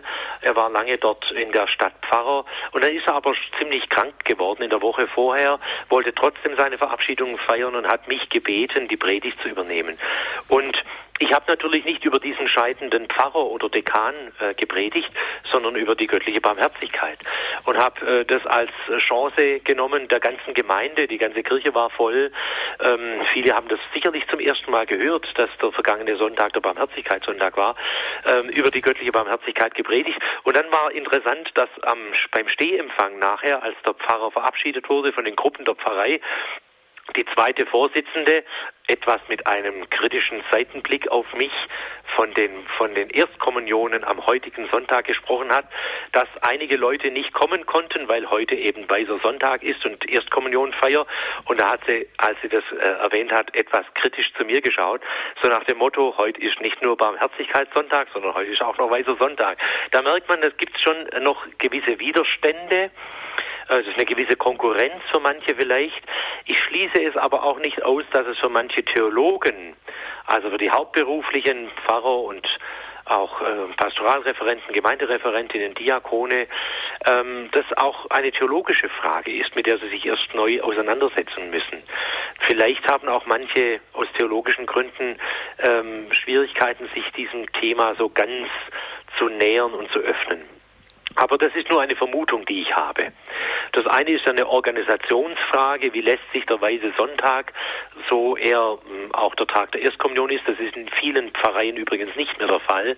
Ich kenne viele Pfarreien, die inzwischen in den wärmeren Monaten ähm, Mai oder auch Juni die Erstkommunion feiern. Also das ist ein Organisationsproblem, das sich sicherlich auch mit dem Barmherzigkeitssonntag koordinieren ließe. Aber ich bin da auch noch nicht ganz schlau geworden, woran das liegt. Ähm, ich äh, setze einfach darauf, dass im Laufe der Zeit sich das durchsetzen wird. Ja, danke, Herr Weihbischof. Das Telefon blinkt bei uns unaufhörlich. Ich sehe es, es ist ein optisches Telefon. Haben Sie Geduld, Sie kommen sicher an die Reihe. Bringen Sie vielleicht auch immer wieder ein. Drei Leitungen sind frei, die vierte ist, wo mein Weihbischof selber belegt. Herr, wenn wir das neue Mischpult haben, können wir 2030 zuschalten, wenn das neue Studio steht. Herr Netter, Sie rufen aus Eichstätt an. Grüß Gott. Ja, grüß Gott, guten Abend. Guten Abend. Dankeschön für diese schöne Sendung. Ich ähm, wollte jetzt also nochmal zum Weißen Sonntag sagen, also Erstkommunion, das können wir auf jeden Fall mal verschieben. Das ist, glaube ich, kein Problem, weil Jesus wünscht sich ja, dass es eben am ersten Sonntag nach Ostern gefeiert wird. Und ich denke, dass dieser Wunsch Jesu auf jeden Fall wichtiger ist als unsere Traditionen denke ich mir mal. Das können wir irgendwie schon hinkriegen. Im Laufe, das wird sich schon ergeben, im Laufe der Kirchengeschichte hoffentlich noch, dass das in unsere Pfarreien immer mehr der Barmherzigkeitssonntag wird und die Erstkommunion eben wärmer, wie Sie gesagt haben. Was ich mir hoffen, wünschen würde, dass die Priester mal das Tagebuch der Schwester Faustina lesen würden und vor allem ihre Ängste vor Privatoffenbarungen ein bisschen ab, äh, äh, ja, bisschen ähm, diese, diese Ängste ein bisschen abbauen und dieses Tagebuch mal lesen. Das wäre sehr wichtig und das ist ja von der Kirche hochoffiziell anerkannt. Das ist, da steht nichts Verkehrtes drin. Und dann wäre es halt gut, wenn das in den Predigten dann auch mal die Worte Jesu wortwörtlich zitiert werden würden. Die sind so schön, dass man die Herzen der Menschen rühren könnte. Die würden, ich könnte mir das durchaus vorstellen, ohne zu auch wenn die Deutschen ein bisschen kühler sind, aber die müssten eigentlich fast zu weinen anfangen, weil das so schön ist. Also ich könnte Ihnen eine Zita Zitat, äh, man könnte hier vieles äh, sagen, äh, zum Beispiel den Rosenkranz zur göttlichen Barmherzigkeit. Jeder sagt Jesus, der ihn betet, wird meine Barmherzigkeit im Leben und besonders in der Todesstunde erfahren. sollte es der verstockteste Sünder sein, falls er nur einmal diesen Rosenkranz betet, wird ihm die Gnade meiner unendlichen Barmherzigkeit zuteil. Das ist doch herrlich. Wird auf einem sterbenden Gebete besänftigt sich der Zorn Gottes und eine unermessliche Barmherzigkeit umfängt mit Rücksicht auf das schmerzliche Leiden des göttlichen Sohnes diese Seele. Zitate Jesu. Danke, ich, ich, ich spüre, das brennt in Ihnen, sonst würden Sie das nicht so mit Feuer einbringen. Danke sehr. Ja, Herr Weihbischof, wie schaut es aus mit dem Tagebuch und ja, als Privatoffenbarung so? Ja, vielleicht ganz kurz, nachdem so viele Hörer äh, schon in der Warteschleife sind. Ja. Ähm, ich, ich, danke sehr herzlich für diesen Beitrag. Ich glaube, da steckt sehr viel drin, was wir wirklich auch weiter bedenken müssten. Ähm, zum Stichwort der Privatoffenbarungen ähm, habe ich jetzt dieser Tage ähm, im Eröffnungsvortrag, ähm, den Kardinal Christoph Schönborn äh, zur Eröffnung des ersten Weltkongresses über die göttliche Barmherzigkeit am 2. April, also in der vergangenen Woche, gehalten hat in Rom. Da geht er auch in diesem Eröffnungsvortrag kurz ein auf Privatoffenbarungen und sagt, ich zitiere ihn, im Laufe der Jahrhunderte gab es sogenannte Privatoffenbarungen, von denen einige durch die kirchliche Autorität anerkannt wurden. Sie gehören jedoch nicht zum Glaubensgut. Sie sind nicht dazu da, die endgültige Offenbarung Christi zu vervollkommnen, in Anführungszeichen, oder zu vervollständigen, sondern sollen helfen, in einem bestimmten Zeitalter tiefer aus ihr zu leben also aus den Offenbarungen Jesu. Unter der Leitung des Lehramtes der Kirche weiß der Glaubenssinn der Gläubigen zu unterscheiden und wahrzunehmen, was in solchen Offenbarungen ein echter Ruf Christi oder seiner Heiligen an die Kirche ist. Die Privatoffenbarungen, die Schwester Faustina erhielt, helfen sicher, in einem bestimmten Zeitalter, in unseren Tagen, tiefer aus der Offenbarung Christi zu leben und Zweifel zu leben. Und zweifellos liegt in ihnen auch ein echter Ruf Christi an die Kirche vor. Also hier wird deutlich gesagt, es wird nichts Neues hinzugefügt zu den Offenbarungen, die in der Heiligen Schrift uns überliefert sind und im Glaubensgut der Kirche durch solche Privatoffenbarungen, aber sie helfen in einer bestimmten Zeit der Kirchengeschichte oder der Menschheitsgeschichte tiefer einzudringen in diese göttlichen Offenbarungen. Also in diesem Sinne äh, glaube ich, dass das äh, ein, ein mutmachender Beitrag war, der weiterführen kann. Vielleicht darf ich ergänzen, wir werden in der Osterzeit des nächsten Jahres in der Sendereihe Erzählung jeden Tag 11.15 Uhr bis 11.45 Uhr einiges kommentiert aus diesem Tagebuch vorlesen. Radio Horeb hat sicher auch deshalb so seinen Weg machen können, weil wir uns in dieser Hinsicht äußerste Zurückhaltung auferlegen. Aber ich habe dann auch meinem Herzen einen Stoß gegeben, wenn es äh, der Erzbischof von Augsburg, Josef Stimpf, der hat das Vorwort dazu geschrieben, die Kirche hat es anerkannt. Es, es ist ein Kongress der göttlichen Barmherzigkeit. Johannes Paul II. war dieser Apostel. Ja, meine Güte, warum sollen wir dann nicht auch Teile aus diesem Tagebuch mehrfach auch äh, hinsichtlich der äh, Rechtgläubigkeit geprüft worden, zumindest auch vorlesen können im Radio. Aber ich bitte auch um Verständnis, wenn ich sonst mich sehr zurückhalte. Aber jetzt mit diesem Punkt habe ich dann auch beschlossen, das zu tun. Ja, wir gehen nach Ankum. Frau Fechler, grüß Gott. Guten Abend, Herr Dr. Kocher. Guten Abend, Herr Weihbisch Herr Bischof. Guten Abend, Frau Fechler. Ähm, es kommt ja noch hinzu, dass auch der Sonntag in der Osteroktav gefeiert wird und dass also gerade Auferstehung doch immer noch sehr nachklingt in den Liedern und ähm, das hat natürlich auch was mit der Barmherzigkeit zu tun, aber es ist eben diese österliche Freude und kann natürlich auch über kann man über die Barmherzigkeit Gottes vor allen Dingen haben, aber es ist es ist eben, das kommt noch auch noch dazu, zu dem Weißen Sonntag und zu dem Barmherzigkeitssonntag, denke ich mir, haben wir ja aber auch schon mal gesagt. Mhm. Und ähm, wie ist das eigentlich mit der Barmherzigkeit Gottes ist das nicht geknüpft an die Umkehr des Menschen, dass er sich wirklich an den Vater wendet. Wenn ich mir vorstelle, der, dieser verlorene Sohn wäre jetzt nicht zurückgekommen, einfach weil er gedacht, er hat doch keinen Sinn, also verzweifelt oder eben auch große Ängste gehabt vor dieser, vor der Zurückweisung durch den Vater oder Beschämung, beschämt vor den Knechten so dazustehen, wie er da ankam. Also wenn das jetzt nicht der Fall gewesen wäre, denn Johannes der Täufer und Jesus, sie predigen ja auch Umkehr und Hinwendung zum Vater. So dass manchmal denke ich, na ja, also es ist schön, dass man das weiß, Gott ist barmherzig, aber äh, wird es nicht auch, kann es nicht auch sein, dass man das so schnell dann sagt. Auf der anderen Seite frage ich mich auch, warum Heilige, so wie das, habe ich das gestern gelesen bei der heiligen Bernadette, sicher hat Werfel vielleicht ein bisschen da, äh, ein bisschen dichterisch das ausgemalt vor dem Sterben, also ein bisschen davor, wirklich ganz große Ängste gehabt hat. Sie hat immer gesagt, ich habe Angst, j'ai peur, ma soeur. Und ähm, weil sie eben so viel Gnade bekommen hat und gemeint hat, dass dem hat der hat sie nicht entsprochen, also dass sie die Mutter Gottes gesehen hat. Dann frage ich mich, warum müssen solche Heilige, die wirklich so viel durchgemacht haben, so viel leiden? Warum haben sie nicht ein größeres Vertrauen auf die Barmherzigkeit? Das ist ja nicht nur eine Erkenntnis jetzt von Schwester aus Faustina, sondern mhm. das war doch immer schon eigentlich. Und man wünschte, sie hat dann, die Schwestern haben ihr dann versichert, wir beten für sie. Ja, also dieses Gebet der anderen, dass sie wirklich dieses Vertrauen haben können, das kann man sich ja auch nicht machen. Und äh, man ist die Frage, wie kann man überhaupt mehr in dieses Vertrauen reinkommen? Durch Stoßgebete, durch, ja, indem man, aber es kann auch weg sein durch eine schwere Krankheit oder durch, und es ist nicht so ganz einfach. Barmherzigkeit, Gerechtigkeit und alle diese Dinge. Frau ja, ich weiß nicht. Also mit Schwester Faustinas Buch komme ich nicht so ganz, nicht ganz Wenn ich jetzt Ich werde mal jetzt aufhören. Ja, danke schön. Soll ich auflegen, Herr Pfarrer Dr. Kocher? Äh, ja, besser? besser, ne? Die nehmen Sie einfach, ich, ich sehe das, das ich, erlebe ich seit, seit jetzt der Herr Weihbischof aufgehört, seinen Vortrag zu halten. Es, es ist wirklich jetzt nicht so. Äh, äh, dass jetzt betreibe, das Telefon blinkt unaufhörlich. Mhm. Es müssen einige Dutzend sein, die permanent auf Sendung wollen. Deshalb bitte ich Sie einfach, die ja. Antwort über Radio entgegenzunehmen. Mache ich. Herr Weihbischof, eine ganze Menge von Fragen. Äh, ähm, ich versuche ganz kurz, äh, wenigstens auf zwei oder drei einzugehen, Frau Fechler. Äh, ich glaube, das ist schon richtig, was Sie gesagt haben. Barmherzigkeit Gottes ist irgendwo auch gebunden an die Umkehrbereitschaft des Menschen. Zumindest in diesem ähm, Gleichnis vom barmherzigen Vater, der ja dem Sohn nicht hinterherläuft. Er lässt ihn ziehen. Ähm, er lässt ihn sogar in sein eigenes Verderben gehen. Und erst nachdem er Einkehr gehalten hat, da ging er in sich und äh, ihm bewusst geworden ist, dass er es im Hause seines Vaters doch viel, viel besser gehabt hat, als hier jetzt beim, am Schweinetrog, äh, im Schweinestall. Ähm, äh, und da beginnt Umkehr und dann läuft ihm der Vater entgegen. Er läuft ihm nicht hinterher, aber er läuft ihm entgegen, wenn er zurückkehrt.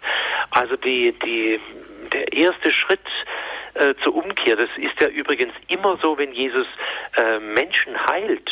Den blinden Bartimäus, obwohl er gesehen haben muss, dass er blind war, fragt er, was soll ich dir tun? Oder ähm, äh, bei vielen anderen Begegnungen mit Menschen äh, will, er, will er das hören, dass sie darum bitten, Herr, äh, macht mich sehend. Oder äh, diese, dieser, dieser erste Schritt äh, gewissermaßen der Umkehr äh, ist notwendig, damit dann Gott wirklich uns mit großen Schritten entgegenkommen kann. Es ist mal sehr schön übrigens formuliert im Jakobusbrief äh, im Neuen Testament, wo es heißt, das Gericht ist erbarmungslos gegen den, der kein Erbarmen gezeigt hat. Aber Barmherzigkeit triumphiert über das Gericht. Das ist eine wunderbare Formulierung, finde ich. Also das zeigt auch, wir selber müssen äh, unsere Umkehrbereitschaft zeigen, indem wir ausbrechen aus unseren eigenen Unbarmherzigkeitsstrukturen und Verhaltensweisen. Das Gericht ist erbarmungslos gegen den, der kein Erbarmen gezeigt hat. Aber wenn wir selber versuchen, äh, barmherzig miteinander umzugehen, dann wird auch sicherlich für uns das einmal zur Wahrheit. Barmherzigkeit triumphiert über das Gericht. Und das wäre jetzt das Zweite, was Sie, Frau Fechler, angesprochen haben, ähm, dass äh, große Heilige immer wieder auch solche dunkle Nächte durchstehen mussten und vielleicht auch Angst gehabt haben, dem barmherzigen Gott eines Tages dann im Tod zu begegnen, aufgrund der eigenen Unbarmherzigkeiten und Unzulänglichkeiten. Ich glaube, das gehört einfach zu dem Geheimnis des Menschseins dazu, zu diesem äh, unaussprechlichen Geheimnis des bereits erlöst sein. Deswegen feiern wir Ostern, deshalb sind wir getauft worden. Und die Taufe ist uns wirklich ähm, die Zusage Gottes, du bist gerettet. Du bist nicht dem to ewigen Tod äh, gewidmet, sondern du bist, du bist dem Leben geweiht. Und, und trotzdem sind wir immer noch so, äh, auch im alltäglichen Leben bleiben wir so weit dahinter zurück, äh, getauft zu sein, was es heißt, äh, die Konsequenzen daraus zu ziehen. Aber ich glaube, wir werden das erstmal in der Ewigkeit auch verstehen, warum das so sein musste. Was wichtig ist, ist dieses grenzenlose Vertrauen auf die Barmherzigkeit Gottes. Barmherzigkeit triumphiert über das Gericht, egal was gewesen ist. So wie Paulus einmal sagt, dort wo die Sünde groß und mächtig geworden ist, dort ist die Gnade Gottes noch viel, viel größer, übermächtig geworden. wenn wir darauf vertrauen, dann müsste es eigentlich keine Situation geben in unserem Leben, wo wir verzweifeln müssten. Vielleicht noch einen Satz darf ich ergänzen. Nachfolge des Herrn kann natürlich, muss nicht, aber kann natürlich auch heißen, Nachfolge ähm, ja, im letzten Augenblick des Lebens in diese letzte Verlassenheit des Herrn am Kreuz ja. hinein. Und das erklärt für mich das auch bei den Heiligen. Also diese letzte, in diese Gottverlassenheit auch hineinzusterben, das, das ist dann wirklich Glaube. Und, und wer will da schon moralisieren, mit dem Zeigefinger darstellen, ja, die, die hat gewankt oder hat auch Angst gehabt oder so. Meine Güte, wer von uns halt da stand, also da, das, ja, auch Nachfolge eben in diese letzte Situation hinein. Aus Ankommen nach Kassel, Herr Feldmann, danke für Ihre Geduld. Sie warten schon lange. Grüß Gott. Guten Abend, Herr Pfarrer. Mir ging es so Folgendes. Wie kriegt man es in die Herzen der Menschen rein? Als Sehbehinderter erlebe ich das schon lebenslänglich, dass es furchtbar schwer fällt, den Gesunden, Sehbehinderten barmherzig zu sein. Einmal, weil sie es gar nicht wissen können, vielleicht auf Anhieb. Sie können sagen, auch der tut nur so und vielleicht sieht er doch mehr, als er, als er Und dass das dieses Misstrauen gegenüber Behinderungen, die man nicht mhm. so auf Anhieb sieht. Selbst wenn man auch so ein Blindenschalter dran ist, ja, am Auge steht da nicht dran, was der sieht. Und das Zweite wäre dann auch das Problem, wir haben ja eine Erbsündenfolge, und zwar alle. Wir Behinderte und die Gesunden auch. Diese Erbsündenfolge tut es ja geradezu immer zum Bösen anleiten. Zum Beispiel uns Behinderte dazu anleiten, das jetzt nicht Gott aufzuopfern, obwohl wir das müssten. Wir müssen die, Barm die Unbarmherzigkeit Gott schenken. Das müssen wir lernen. Und jetzt, wie kriegen wir aber die anderen, in die anderen rein und auch in uns alle, dass wir barmherziger werden? Wäre es nicht hier wichtig, mal ein Lehrsystem aufzubauen, dem man sagt, wir müssen das von Grund auf aufbauen weil es viel zu wenig wurde von einem Kaplan nochmal auch gesagt, so in den früheren Jahrzehnten wurde viel zu wenig hier systematisch aufgebaut und dann wundert man sich, wenn das nicht funktioniert. Das sind interessante Fragen, Herr Feldmann. Ich möchte mich noch entschuldigen, ich habe Sie nicht ausgelacht. Ich habe einfach an einen Professor für Sprecherziehung denken müssen. Der war nämlich komplett blind im Priesterseminar und hat ein Glasauge gehabt und das hat man jetzt nicht so gleich gesehen, dass der blind war. Und dann hat er mir mal gesagt, ich war einer seiner Fahrer, die wir nach Hause gefahren haben. Hm, Herr Pfarrer Kocher, der hat mir das gar nicht geglaubt, dass ich blind bin. Und deshalb muss ich jetzt ein bisschen schmunzeln. Es war nichts. Das, das, ist, also üb, das ist also üblich, dass die Sehbehinderung ja. nicht geglaubt wird, weil es nicht dran steht. Ja. Das ist üblich. Ne?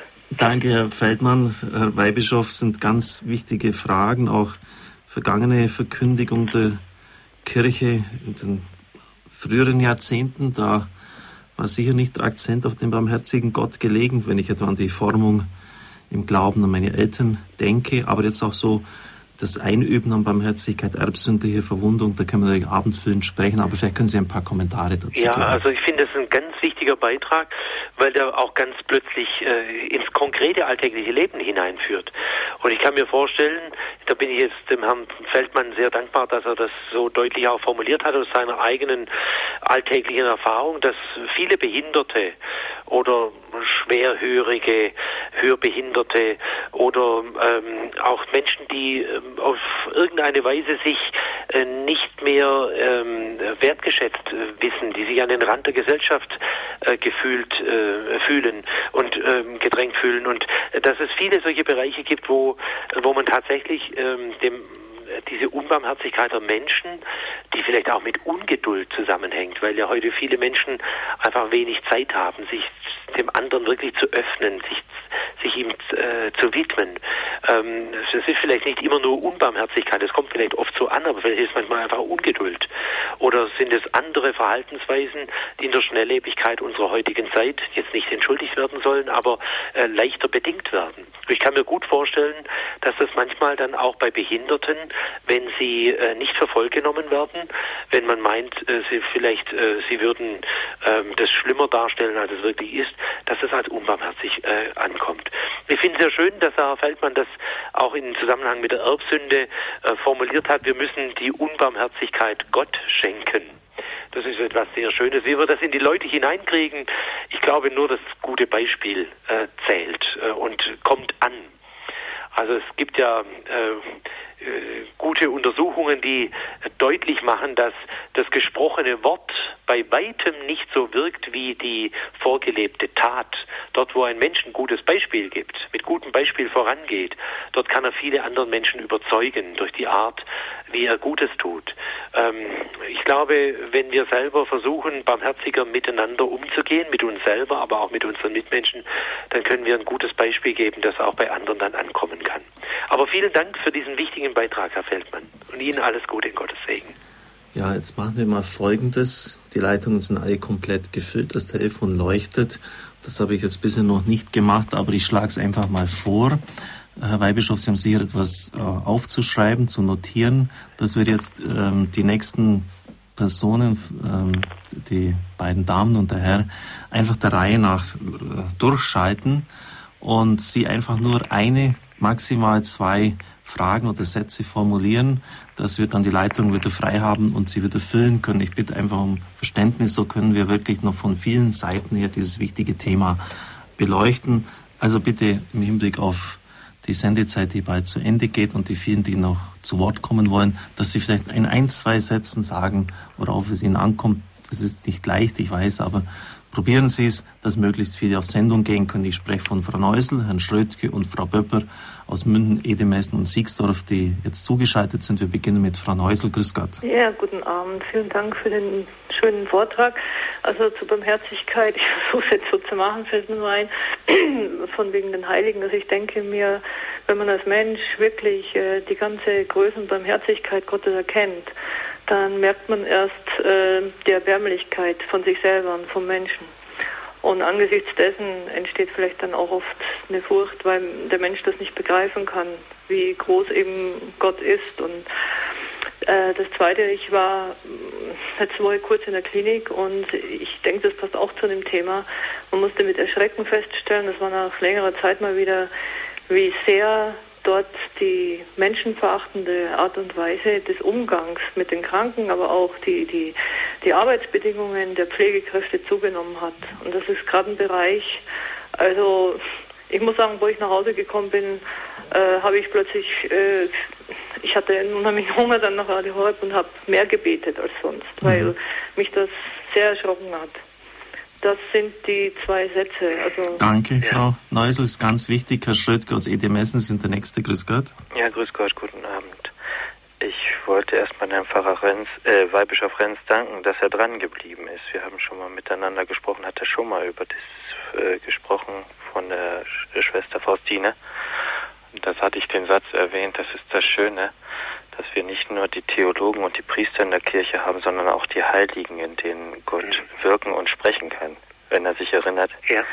So, ich wollte mal ein bisschen ausführen, wie ich denke, der Weiße Sonntag ist eigentlich nicht, dass er uns im Weg steht. Hier im Norden ist es gerade so, dass es sehr aus dem Blick gekommen ist. Wir feiern ihn nicht mehr so in dem Gedenken an Ostern.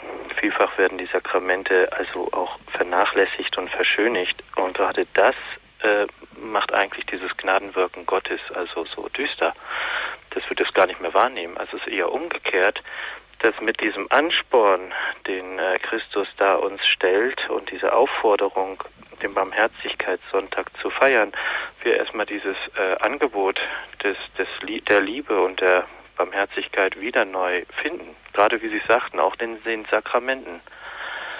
Könnte ich jetzt weiter ausführen, aber das ist ja jetzt eingeschränkt. Das andere ist, ähm, mit dem, warum es so schwer eingängig ist. Sie haben da durchaus recht, dass man erstmal den Glauben finden muss. Wir müssen ja Christus den König anerkennen, diesen Herrscher. Dann können wir ja auch verstehen, dass dieser gerechte Gott das auf uns auf sich genommen hat und gerade deswegen, weil er es auf sich genommen hat, verzeihen kann. Er kann ja vor Gott eintreten, Christus, weil er sagen kann, ich habe alle Schuld gesühnt. Aber das müssen wir erstmal im Glauben erfassen. Mhm. Ich, noch weiter, ich kann es ja nicht weiter ausführen, aber das sind die zwei Sachen halt. Danke. Und dann noch was anderes, weil ja. Sie, Herr Pfarrer Kocher, weil Sie sagten, Sie haben so lange gerungen. Es ist durchaus gerechtfertigt, das Tagebuch da jetzt auch darzulegen und zu öffnen, genauso wie das Gedankengut des Henry Naun in seinen Schriften oder die Philothea des Franz von Sales mhm. oder die Lebensgeschichte der äh, Bernadette. Klar, das, das, ist durchaus gerechtfertigt. so, in diesem diese, Sinne ein Großwirken. Klar, die, diese Dinge bringen wir, aber Sie haben jetzt eben nicht so diesen Anspruch, Jesus sagte zu mir, also so äh, unter dem Anspruch einer Offenbarung zu stehen. Deshalb, da bin ich immer sehr zurückhaltend, aber in dem Punkt habe ich es jetzt eben aufgegeben. Danke, Herr Schrödger. Frau Böpper aus Siegsdorf, grüß ja. Gott.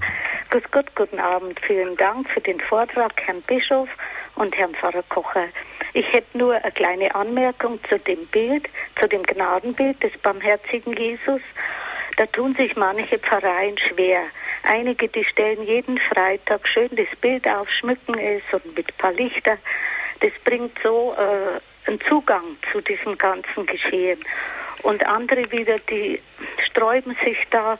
Also da ist es wirklich problematisch. Dabei könnte dieses Bild gut helfen, den Zugang zu diesem Fest. Es passt ja so ausgezeichnet zu dem Ostergeschehen, da Jesus dann sagt, äh, also über die Barmherzigkeit.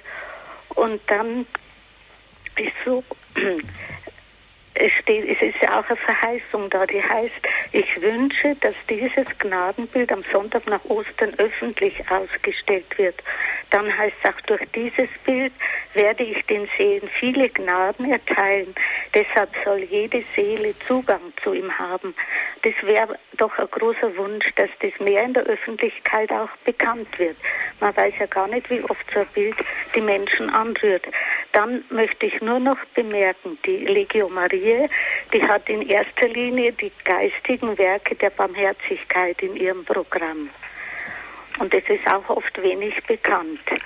Ja, danke, Frau. Das wäre Danke, waren, guten Abend. Guten Abend, waren wichtige Beiträge von Ihnen. Ich schlage vor, dass wir noch einmal die Leitungen füllen, aber natürlich, natürlich erst, wenn der Herr Weihbischof geantwortet hat und äh, möchte jetzt nicht den Eindruck vermitteln, als ob wir auf der Flucht sind. Wir sind auf Sendung, aber nicht auf Flucht. Herr Weihbischof, Sie haben alle Zeit dieser Welt, Antwort zu geben. Dafür sind Sie ja zugeschaltet und wir freuen uns, dass Sie uns den Abend schenken. Ich gebe nochmals die Nummer durch. Zwei Leitungen sehe ich, sind jetzt noch frei und das Telefon wird gleich wieder blinken. 089 517 008 008. Zwei Beiträge, dann ist Schluss für heute. 089 517 008 008.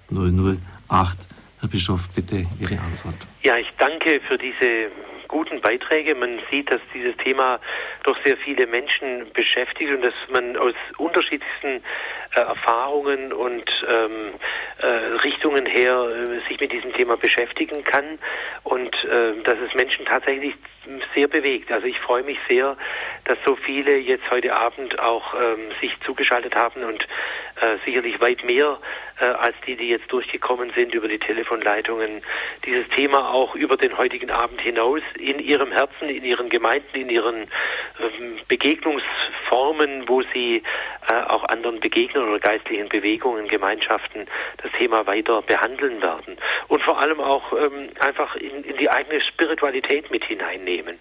Ich glaube, dass dieser Barmherzigkeitssonntag, wir haben das jetzt gerade im letzten Beitrag noch einmal gehört, im Zusammenhang mit dem Gnadenbild des barmherzigen Jesu, ähm, uns da eine Hilfe geben kann, das zu einer eigenen persönlichen Spiritualität machen zu lassen, äh, dass dieser Gott in Jesus Christus wirklich ähm, als der barmherzige Gott offenbar geworden ist.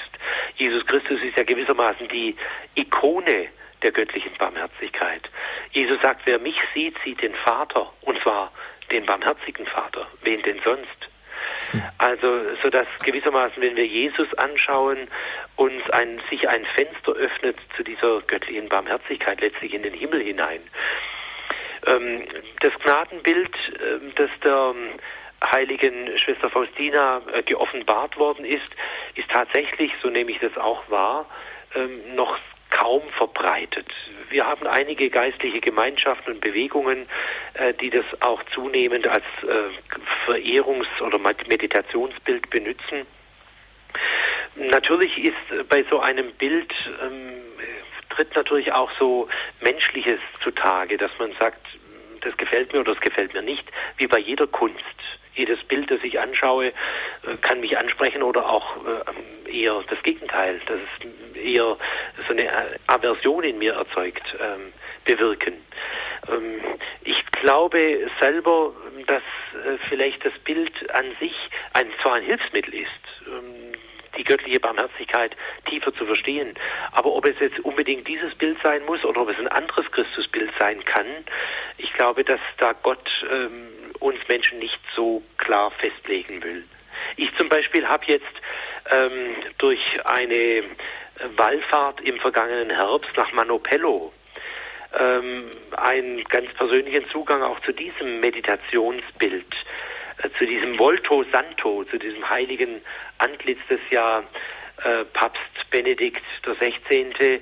Äh, vor anderthalb Jahren überraschenderweise zum ersten Mal besucht hat und worüber sich die Experten nach wie vor, äh, die Gelehrten streiten, wo das Bild jetzt letztlich herkommt ähm, wo ein gütiges, ganz barmherziges Gesicht zu sehen ist. Also ich habe in diesem Volto Santo, in diesem heiligen Antlitz von Manopello einfach äh, einen neuen Zugang zur göttlichen Barmherzigkeit bekommen. Und der Erzbischof von äh, Chieti Vasto, der dort in Manopello der zuständige Erzbischof ist, Bruno Forte, der hat einmal gesagt, dieses Bild von Manopello kann dazu erziehen, das Schweigen Gottes zu hören das nicht das stumme Schweigen dessen ist, der nicht sprechen kann, sondern das Schweigen dessen, der in einer Sprache spricht, die nicht aus Worten besteht. Das finde ich ist eine wunderbare Umschreibung eines solchen Christusbildes. Das kann das Gnadenbild äh, des barmherzigen Jesu sein, äh, das der seligen, der heiligen äh, Schwester Faustina geoffenbart worden ist, oder dieses Volto Santo von Manopello oder wie auch immer dieses Bild aussieht. Ich denke, dass es da viele Möglichkeiten geben muss, aber es sind große Hilfsmittel, einen Zugang zu dieser göttlichen Barmherzigkeit zu bekommen. Ja, danke, Herr Weihbischof. Wir machen einen zweiten und letzten Durchgang bitte rufen Sie nicht mehr an, haben Sie Verständnis, äh, dass dann die Sendezeit vorbei ist. Der liebe Gott hat wirklich Humor, denn der Herr Weihbischof hat schon im Vorgespräch gesagt, bei der Jugendsendung, da hat gar niemand angerufen, wo er mitgewirkt hat, auch vor der Sendung, bevor wir heute Abend begonnen haben, ja, und ob dann Leute anrufen, sie werden anrufen, Herr Bischof, habe ich gesagt. und jetzt, das, ich bin jetzt ja wirklich schon viele Jahre im Job hier, in der Tätigkeit hier, aber so durchgeknallt wie heute hat es selten. Also das ist irgendwie der Humor des lieben Gottes. Also Frau Deut aus Staufen, Frau Witterstein aus Langenfeld und Herr Natterer aus Bleichach. Wir nehmen Sie der Reihe nach dran, freuen uns auf Ihre Beiträge und bedanke mich auch jetzt schon, dass Sie sich so einbringen. Frau Dold, grüß Gott. Grüß Gott. Ja, hier ist Frau Dold. Ja, ich habe eine komische Frage. Vielleicht äh, betrifft die die Pastorale. Und zwar würde ich sagen, nach 54-jähriger Ehe, dass die Dinge, die Sie aufgezählt haben, die mit der Barmherzigkeit zusammenhängen, dass das die Dinge sind, die in einer Ehe oft fehlen und dann, warum eine Ehe oft auseinandergeht wegen solchen Sachen. Dass man diese Dinge mit aufnehmen sollte in den Beichtspiegel der katholischen Kirche. Mhm. Das ist Gut. ein gewaltiges Zeugnis, Frau Deut. Danke. Und Ihre Ehe ist darf ich jetzt einfach ein bisschen neugierig nachfragen, auch deshalb gelungen, weil Sie das versucht haben und es gelungen ist umzusetzen? Ja, das haben wir versucht. Wir haben es nur nicht so in dieser, in dieser, in diesem Wortlaut. Mhm. Wir haben versucht, äh, nicht nur diese sieben Hauptsünden zu beachten, sondern auch die kleineren Sünden.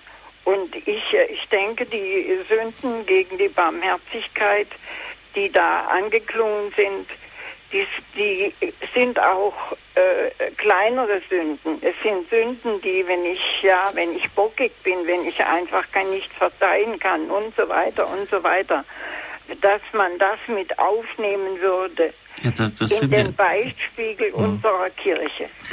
Ja, das sind ja oft gerade jene Dinge, die den Alltag versäuern und schwierig machen. Das sind, das wird jeder Beichtvater bestätigen, das sind nicht die großen Dinge, Ehebruch oder sonstige Dinge, sondern die Gemeinheiten, die Oberflächlichkeiten, die Vergesslichkeiten im Alltag. Darauf kommt es an. Und daran zeigt sich, ob Liebe vorhanden ist oder nicht.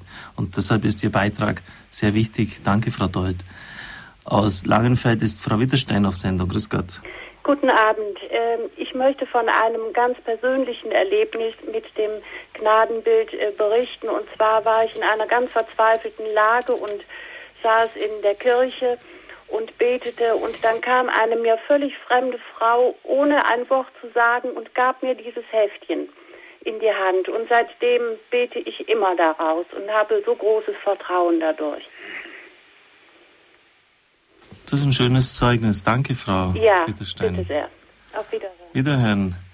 Ja, dann haben wir heute noch den Herrn Natterer aus Bleichach hier am Fuß des Berges von Balderschwang. Herr Natterer, grüß Gott. Grüß Gott, Herr Koch. Guten Abend, Herr Weihbischof. Guten Abend, Herr Natterer. Einmal herzlichen Dank.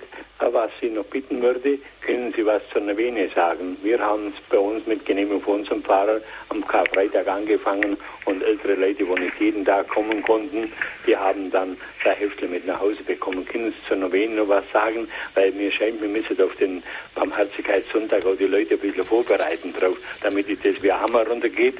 Und die haben sie ja im, im Radio Horeb haben sie ja die, die Novene gebetet. Es war, da, war da ein kleiner, ein kleiner Bruch drin, aber so immer mit Südtirol nicht geklappt hat, aber es, es ist drum auch menschlich. Vielleicht kann der Weihbischof hier noch was sagen und Ihnen auch viele Grüße. Ich habe Sie schon mal gehört im Stephanus in, in Zwiefalten im Württemberg drüber. Danke. Ja, Herr Bischof zur Novene. Ja. Vielleicht können wir gerade mit dem letzten anfangen, äh, die Frage der Novene. Ähm, vielleicht könnten Sie, äh, Herr Pfarrer Dr. Kocher mal ja. sagen, wie Sie das gemacht haben. Ich äh, glaube, das ist ein ganz wichtiger Hinweis. Ja, ähm, nur äh, rein vom, von der Zeit her. Ähm, ich gehe mal davon aus, dass es auch eine neuntägige Novene ist. Ja. Und das heißt, die würde ja dann beginnen mit dem Gründonnerstag oder Karfreitag, Karfreitag, wenn sie dann bis zum Sonntag nach Ostern gehen würde. Und wie das rein technisch, also persönlich, dass mhm. ich persönlich eine neuntägige Novene halte zur göttlichen mhm. Barmherzigkeit, das ist kein Problem. Aber wenn man sie in der Gemeinschaft betet, mhm. in der, in der, wenn man die ganze Gemeinde vorbereiten will auf den Barmherzigkeitssonntag, dann weiß ich nicht, wie das mit der Liturgie der, der drei Tage, der Karwoche, der heiligen drei Tage und dann der Osterwoche gehen kann. Können Sie da vielleicht äh, aus Ihren Erfahrungen etwas dazu sagen?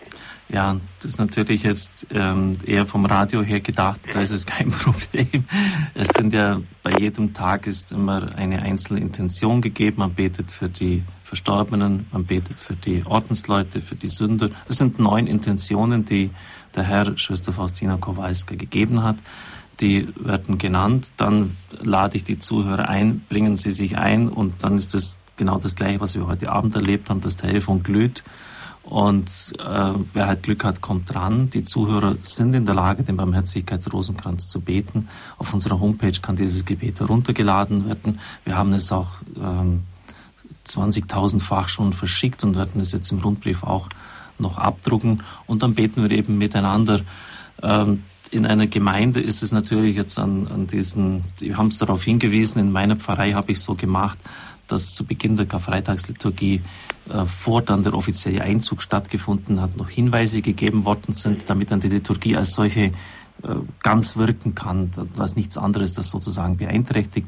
Und im Ausgang stand jemand und hat diese Novenenbüchlein, also diese Heftchen verteilt. Aber ich muss ganz ehrlich sagen, wir haben es nicht.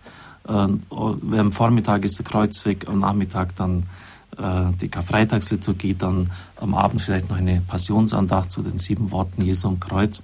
Und da ist es natürlich dann schwierig, das offiziell miteinander zu tun. Und da möchte es dann vielleicht jeder auch privat machen. Im Radio können wir es natürlich. Und wir haben es natürlich nicht um drei Uhr Nachmittag in der Sterbestunde gemacht, sondern dann ähm, um, ich habe selber das Vorgebet um 12.15 Uhr. Ähm, und so haben wir diese neun Tage bis zum äh, Samstag der Osterwoche gehalten und dann war eben das Fest. Also so und kann das auch jeder für sich dann persönlich machen. In der Liturgie offiziell, wo das, das Triduum, äh, also dieses Monats, äh, diese die, heiligen drei Tage sind, sehe ich kaum eine Möglichkeit, dass man das miteinander macht. Vielleicht, dass sich einige Leute, die interessiert sind, dann in einer Kapelle treffen oder in, äh, am Nachmittag des Ostersonntags kann man sie jederzeit natürlich machen. Aber Karfreitag zum Beispiel ist natürlich schwierig unterzubringen, offiziell in der Liturgie. Aber man kann es natürlich auch weitergeben. Ja, vielleicht darf ich jetzt auch 21.40 Uhr, unsere Sendezeit ist vorbei. Bevor ich Ihnen danke, noch kurz hinweisen auf die kommenden Stammpunktsendungen. Am Freitag dieser Woche bin ich eingeladen worden, sozusagen als Mr. Angelus. weil ich den Angelus ja fast jeden Tag bei Horeb vorbete. Immer wieder, immer mehr auch Bischöfe unseres Landes übrigens, viele Bischöfe am Montag schon. Ähm, beim Kongress Kirche in Not, dritter Kongresstreffpunkt Weltkirche, über den Angelus zu sprechen, haben wir also viele Gedanken gemacht. Wenn Sie wollen, kommen Sie nach Augsburg und wir werden dann am Sonntagabend, den 13. April, eine Zusammenfassung von dem Kongress bringen. Am Sonntag, den 20.04., werden wir live dabei sein, wenn der Papst sich aus dem, ich glaube, Madison Square Garden oder Yankee Stadion, weiß nicht mehr genau, verabschiedet. Wir werden also live aus New York zugeschaltet sein. Übrigens auch die ganze Woche den Papst äh, durch Radio Vatikan begleiten. Alle wichtigen Gottesdienste werden bei Radio Horeb live übertragen werden. Und dann noch der letzte, der 27. in diesem Monat, ein äußerst interessantes Buch von Hesemann, Hitlers Religion, die fatale Heilslehre des Nationalsozialismus. Der Mann hat sich die Mühe gemacht, die Bücher, die Hitler gehabt hat, viele sind noch erhalten, äh, etliche, die meisten sind zerstört, genau durchzustudieren und hat geschaut, was Hitler dann markiert hat, was er angestrichen hat. Und das ist hochinteressant. Man kann ganz sicher sagen, dass Hitler im Spiritismus, Okkultismus, um nicht noch mehr zu sagen, verwickelt war und dass er von dort aus seine Offenbarungen bezogen hat. Das ist aus seiner Literatur ganz klar erhebbar. Das wurde in der Wissenschaft relativ vernachlässigt. Man hat diese Bücher als so die Titel angeschaut, aber als ziemlich wertlos betrachtet. Aber er hat sich die Mühe gemacht, die noch erhaltenen Bücher, in Washington sind da etliche eingelagert, aus seiner Privatliteratur anzuschauen, was er denn unterstrichen hat, was ihm wichtig war. Und da lassen sich hochinteressante Schlüsse daraus ziehen.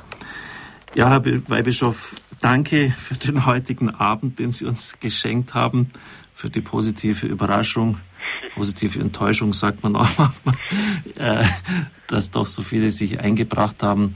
Es zeigt, dass dieses Thema den Menschen wichtig ist und dass es ihnen auf den Fingern brennt und dass sicher die göttliche Barmherzigkeit äh, ein Thema, wie Sie es selber auch gesagt haben, für das neue Jahrtausend ist und dass wir das den Menschen sagen müssen, immer mehr sagen müssen, aber vor allem auch leben müssen. Darauf kommt es an.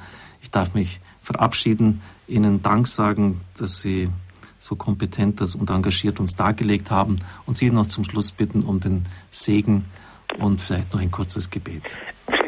Ich möchte mich auch sehr herzlich bei Ihnen bedanken, Herr Pfarrer Dr. Kocher, äh, dass Sie uns so gut durch die Sendung geführt haben und auch durch viele gute Hinweise ähm, auch sehr gut ergänzt haben, was ich beigetragen habe. Und ähm, ich möchte einfach jetzt schließen und alle, die jetzt heute Abend zugehört haben, mit einschließen in den Segen, vor allem die Kranken und die Notleidenden und allen, denen die göttliche Barmherzigkeit selber am Herzen liegt. Ich möchte ein ganz kurzes äh, Gebet der heiligen Schwester Faustina an den Schluss stellen und dann den Segen des barmherzigen Gottes erbitten. Ich möchte mich ganz in deine Barmherzigkeit umwandeln, um so ein lebendiges Abbild von dir zu sein, o Herr. Möge diese größte Eigenschaft Gottes, seine unergründliche Barmherzigkeit, durch mein Herz und meine Seele hindurch zu meinen Nächsten gelangen. Hilf mir, o Herr, dass meine Augen barmherzig schauen, dass ich niemals nach äußerem Anschein verdächtige und richte, sondern wahrnehme, was schön ist in den Seelen meiner Nächsten und ihnen zu Hilfe komme. Und so segne und stärke und behüte euch der allmächtige und barmherzige Gott, der Vater und der Sohn und der Heilige Geist. Amen. Amen.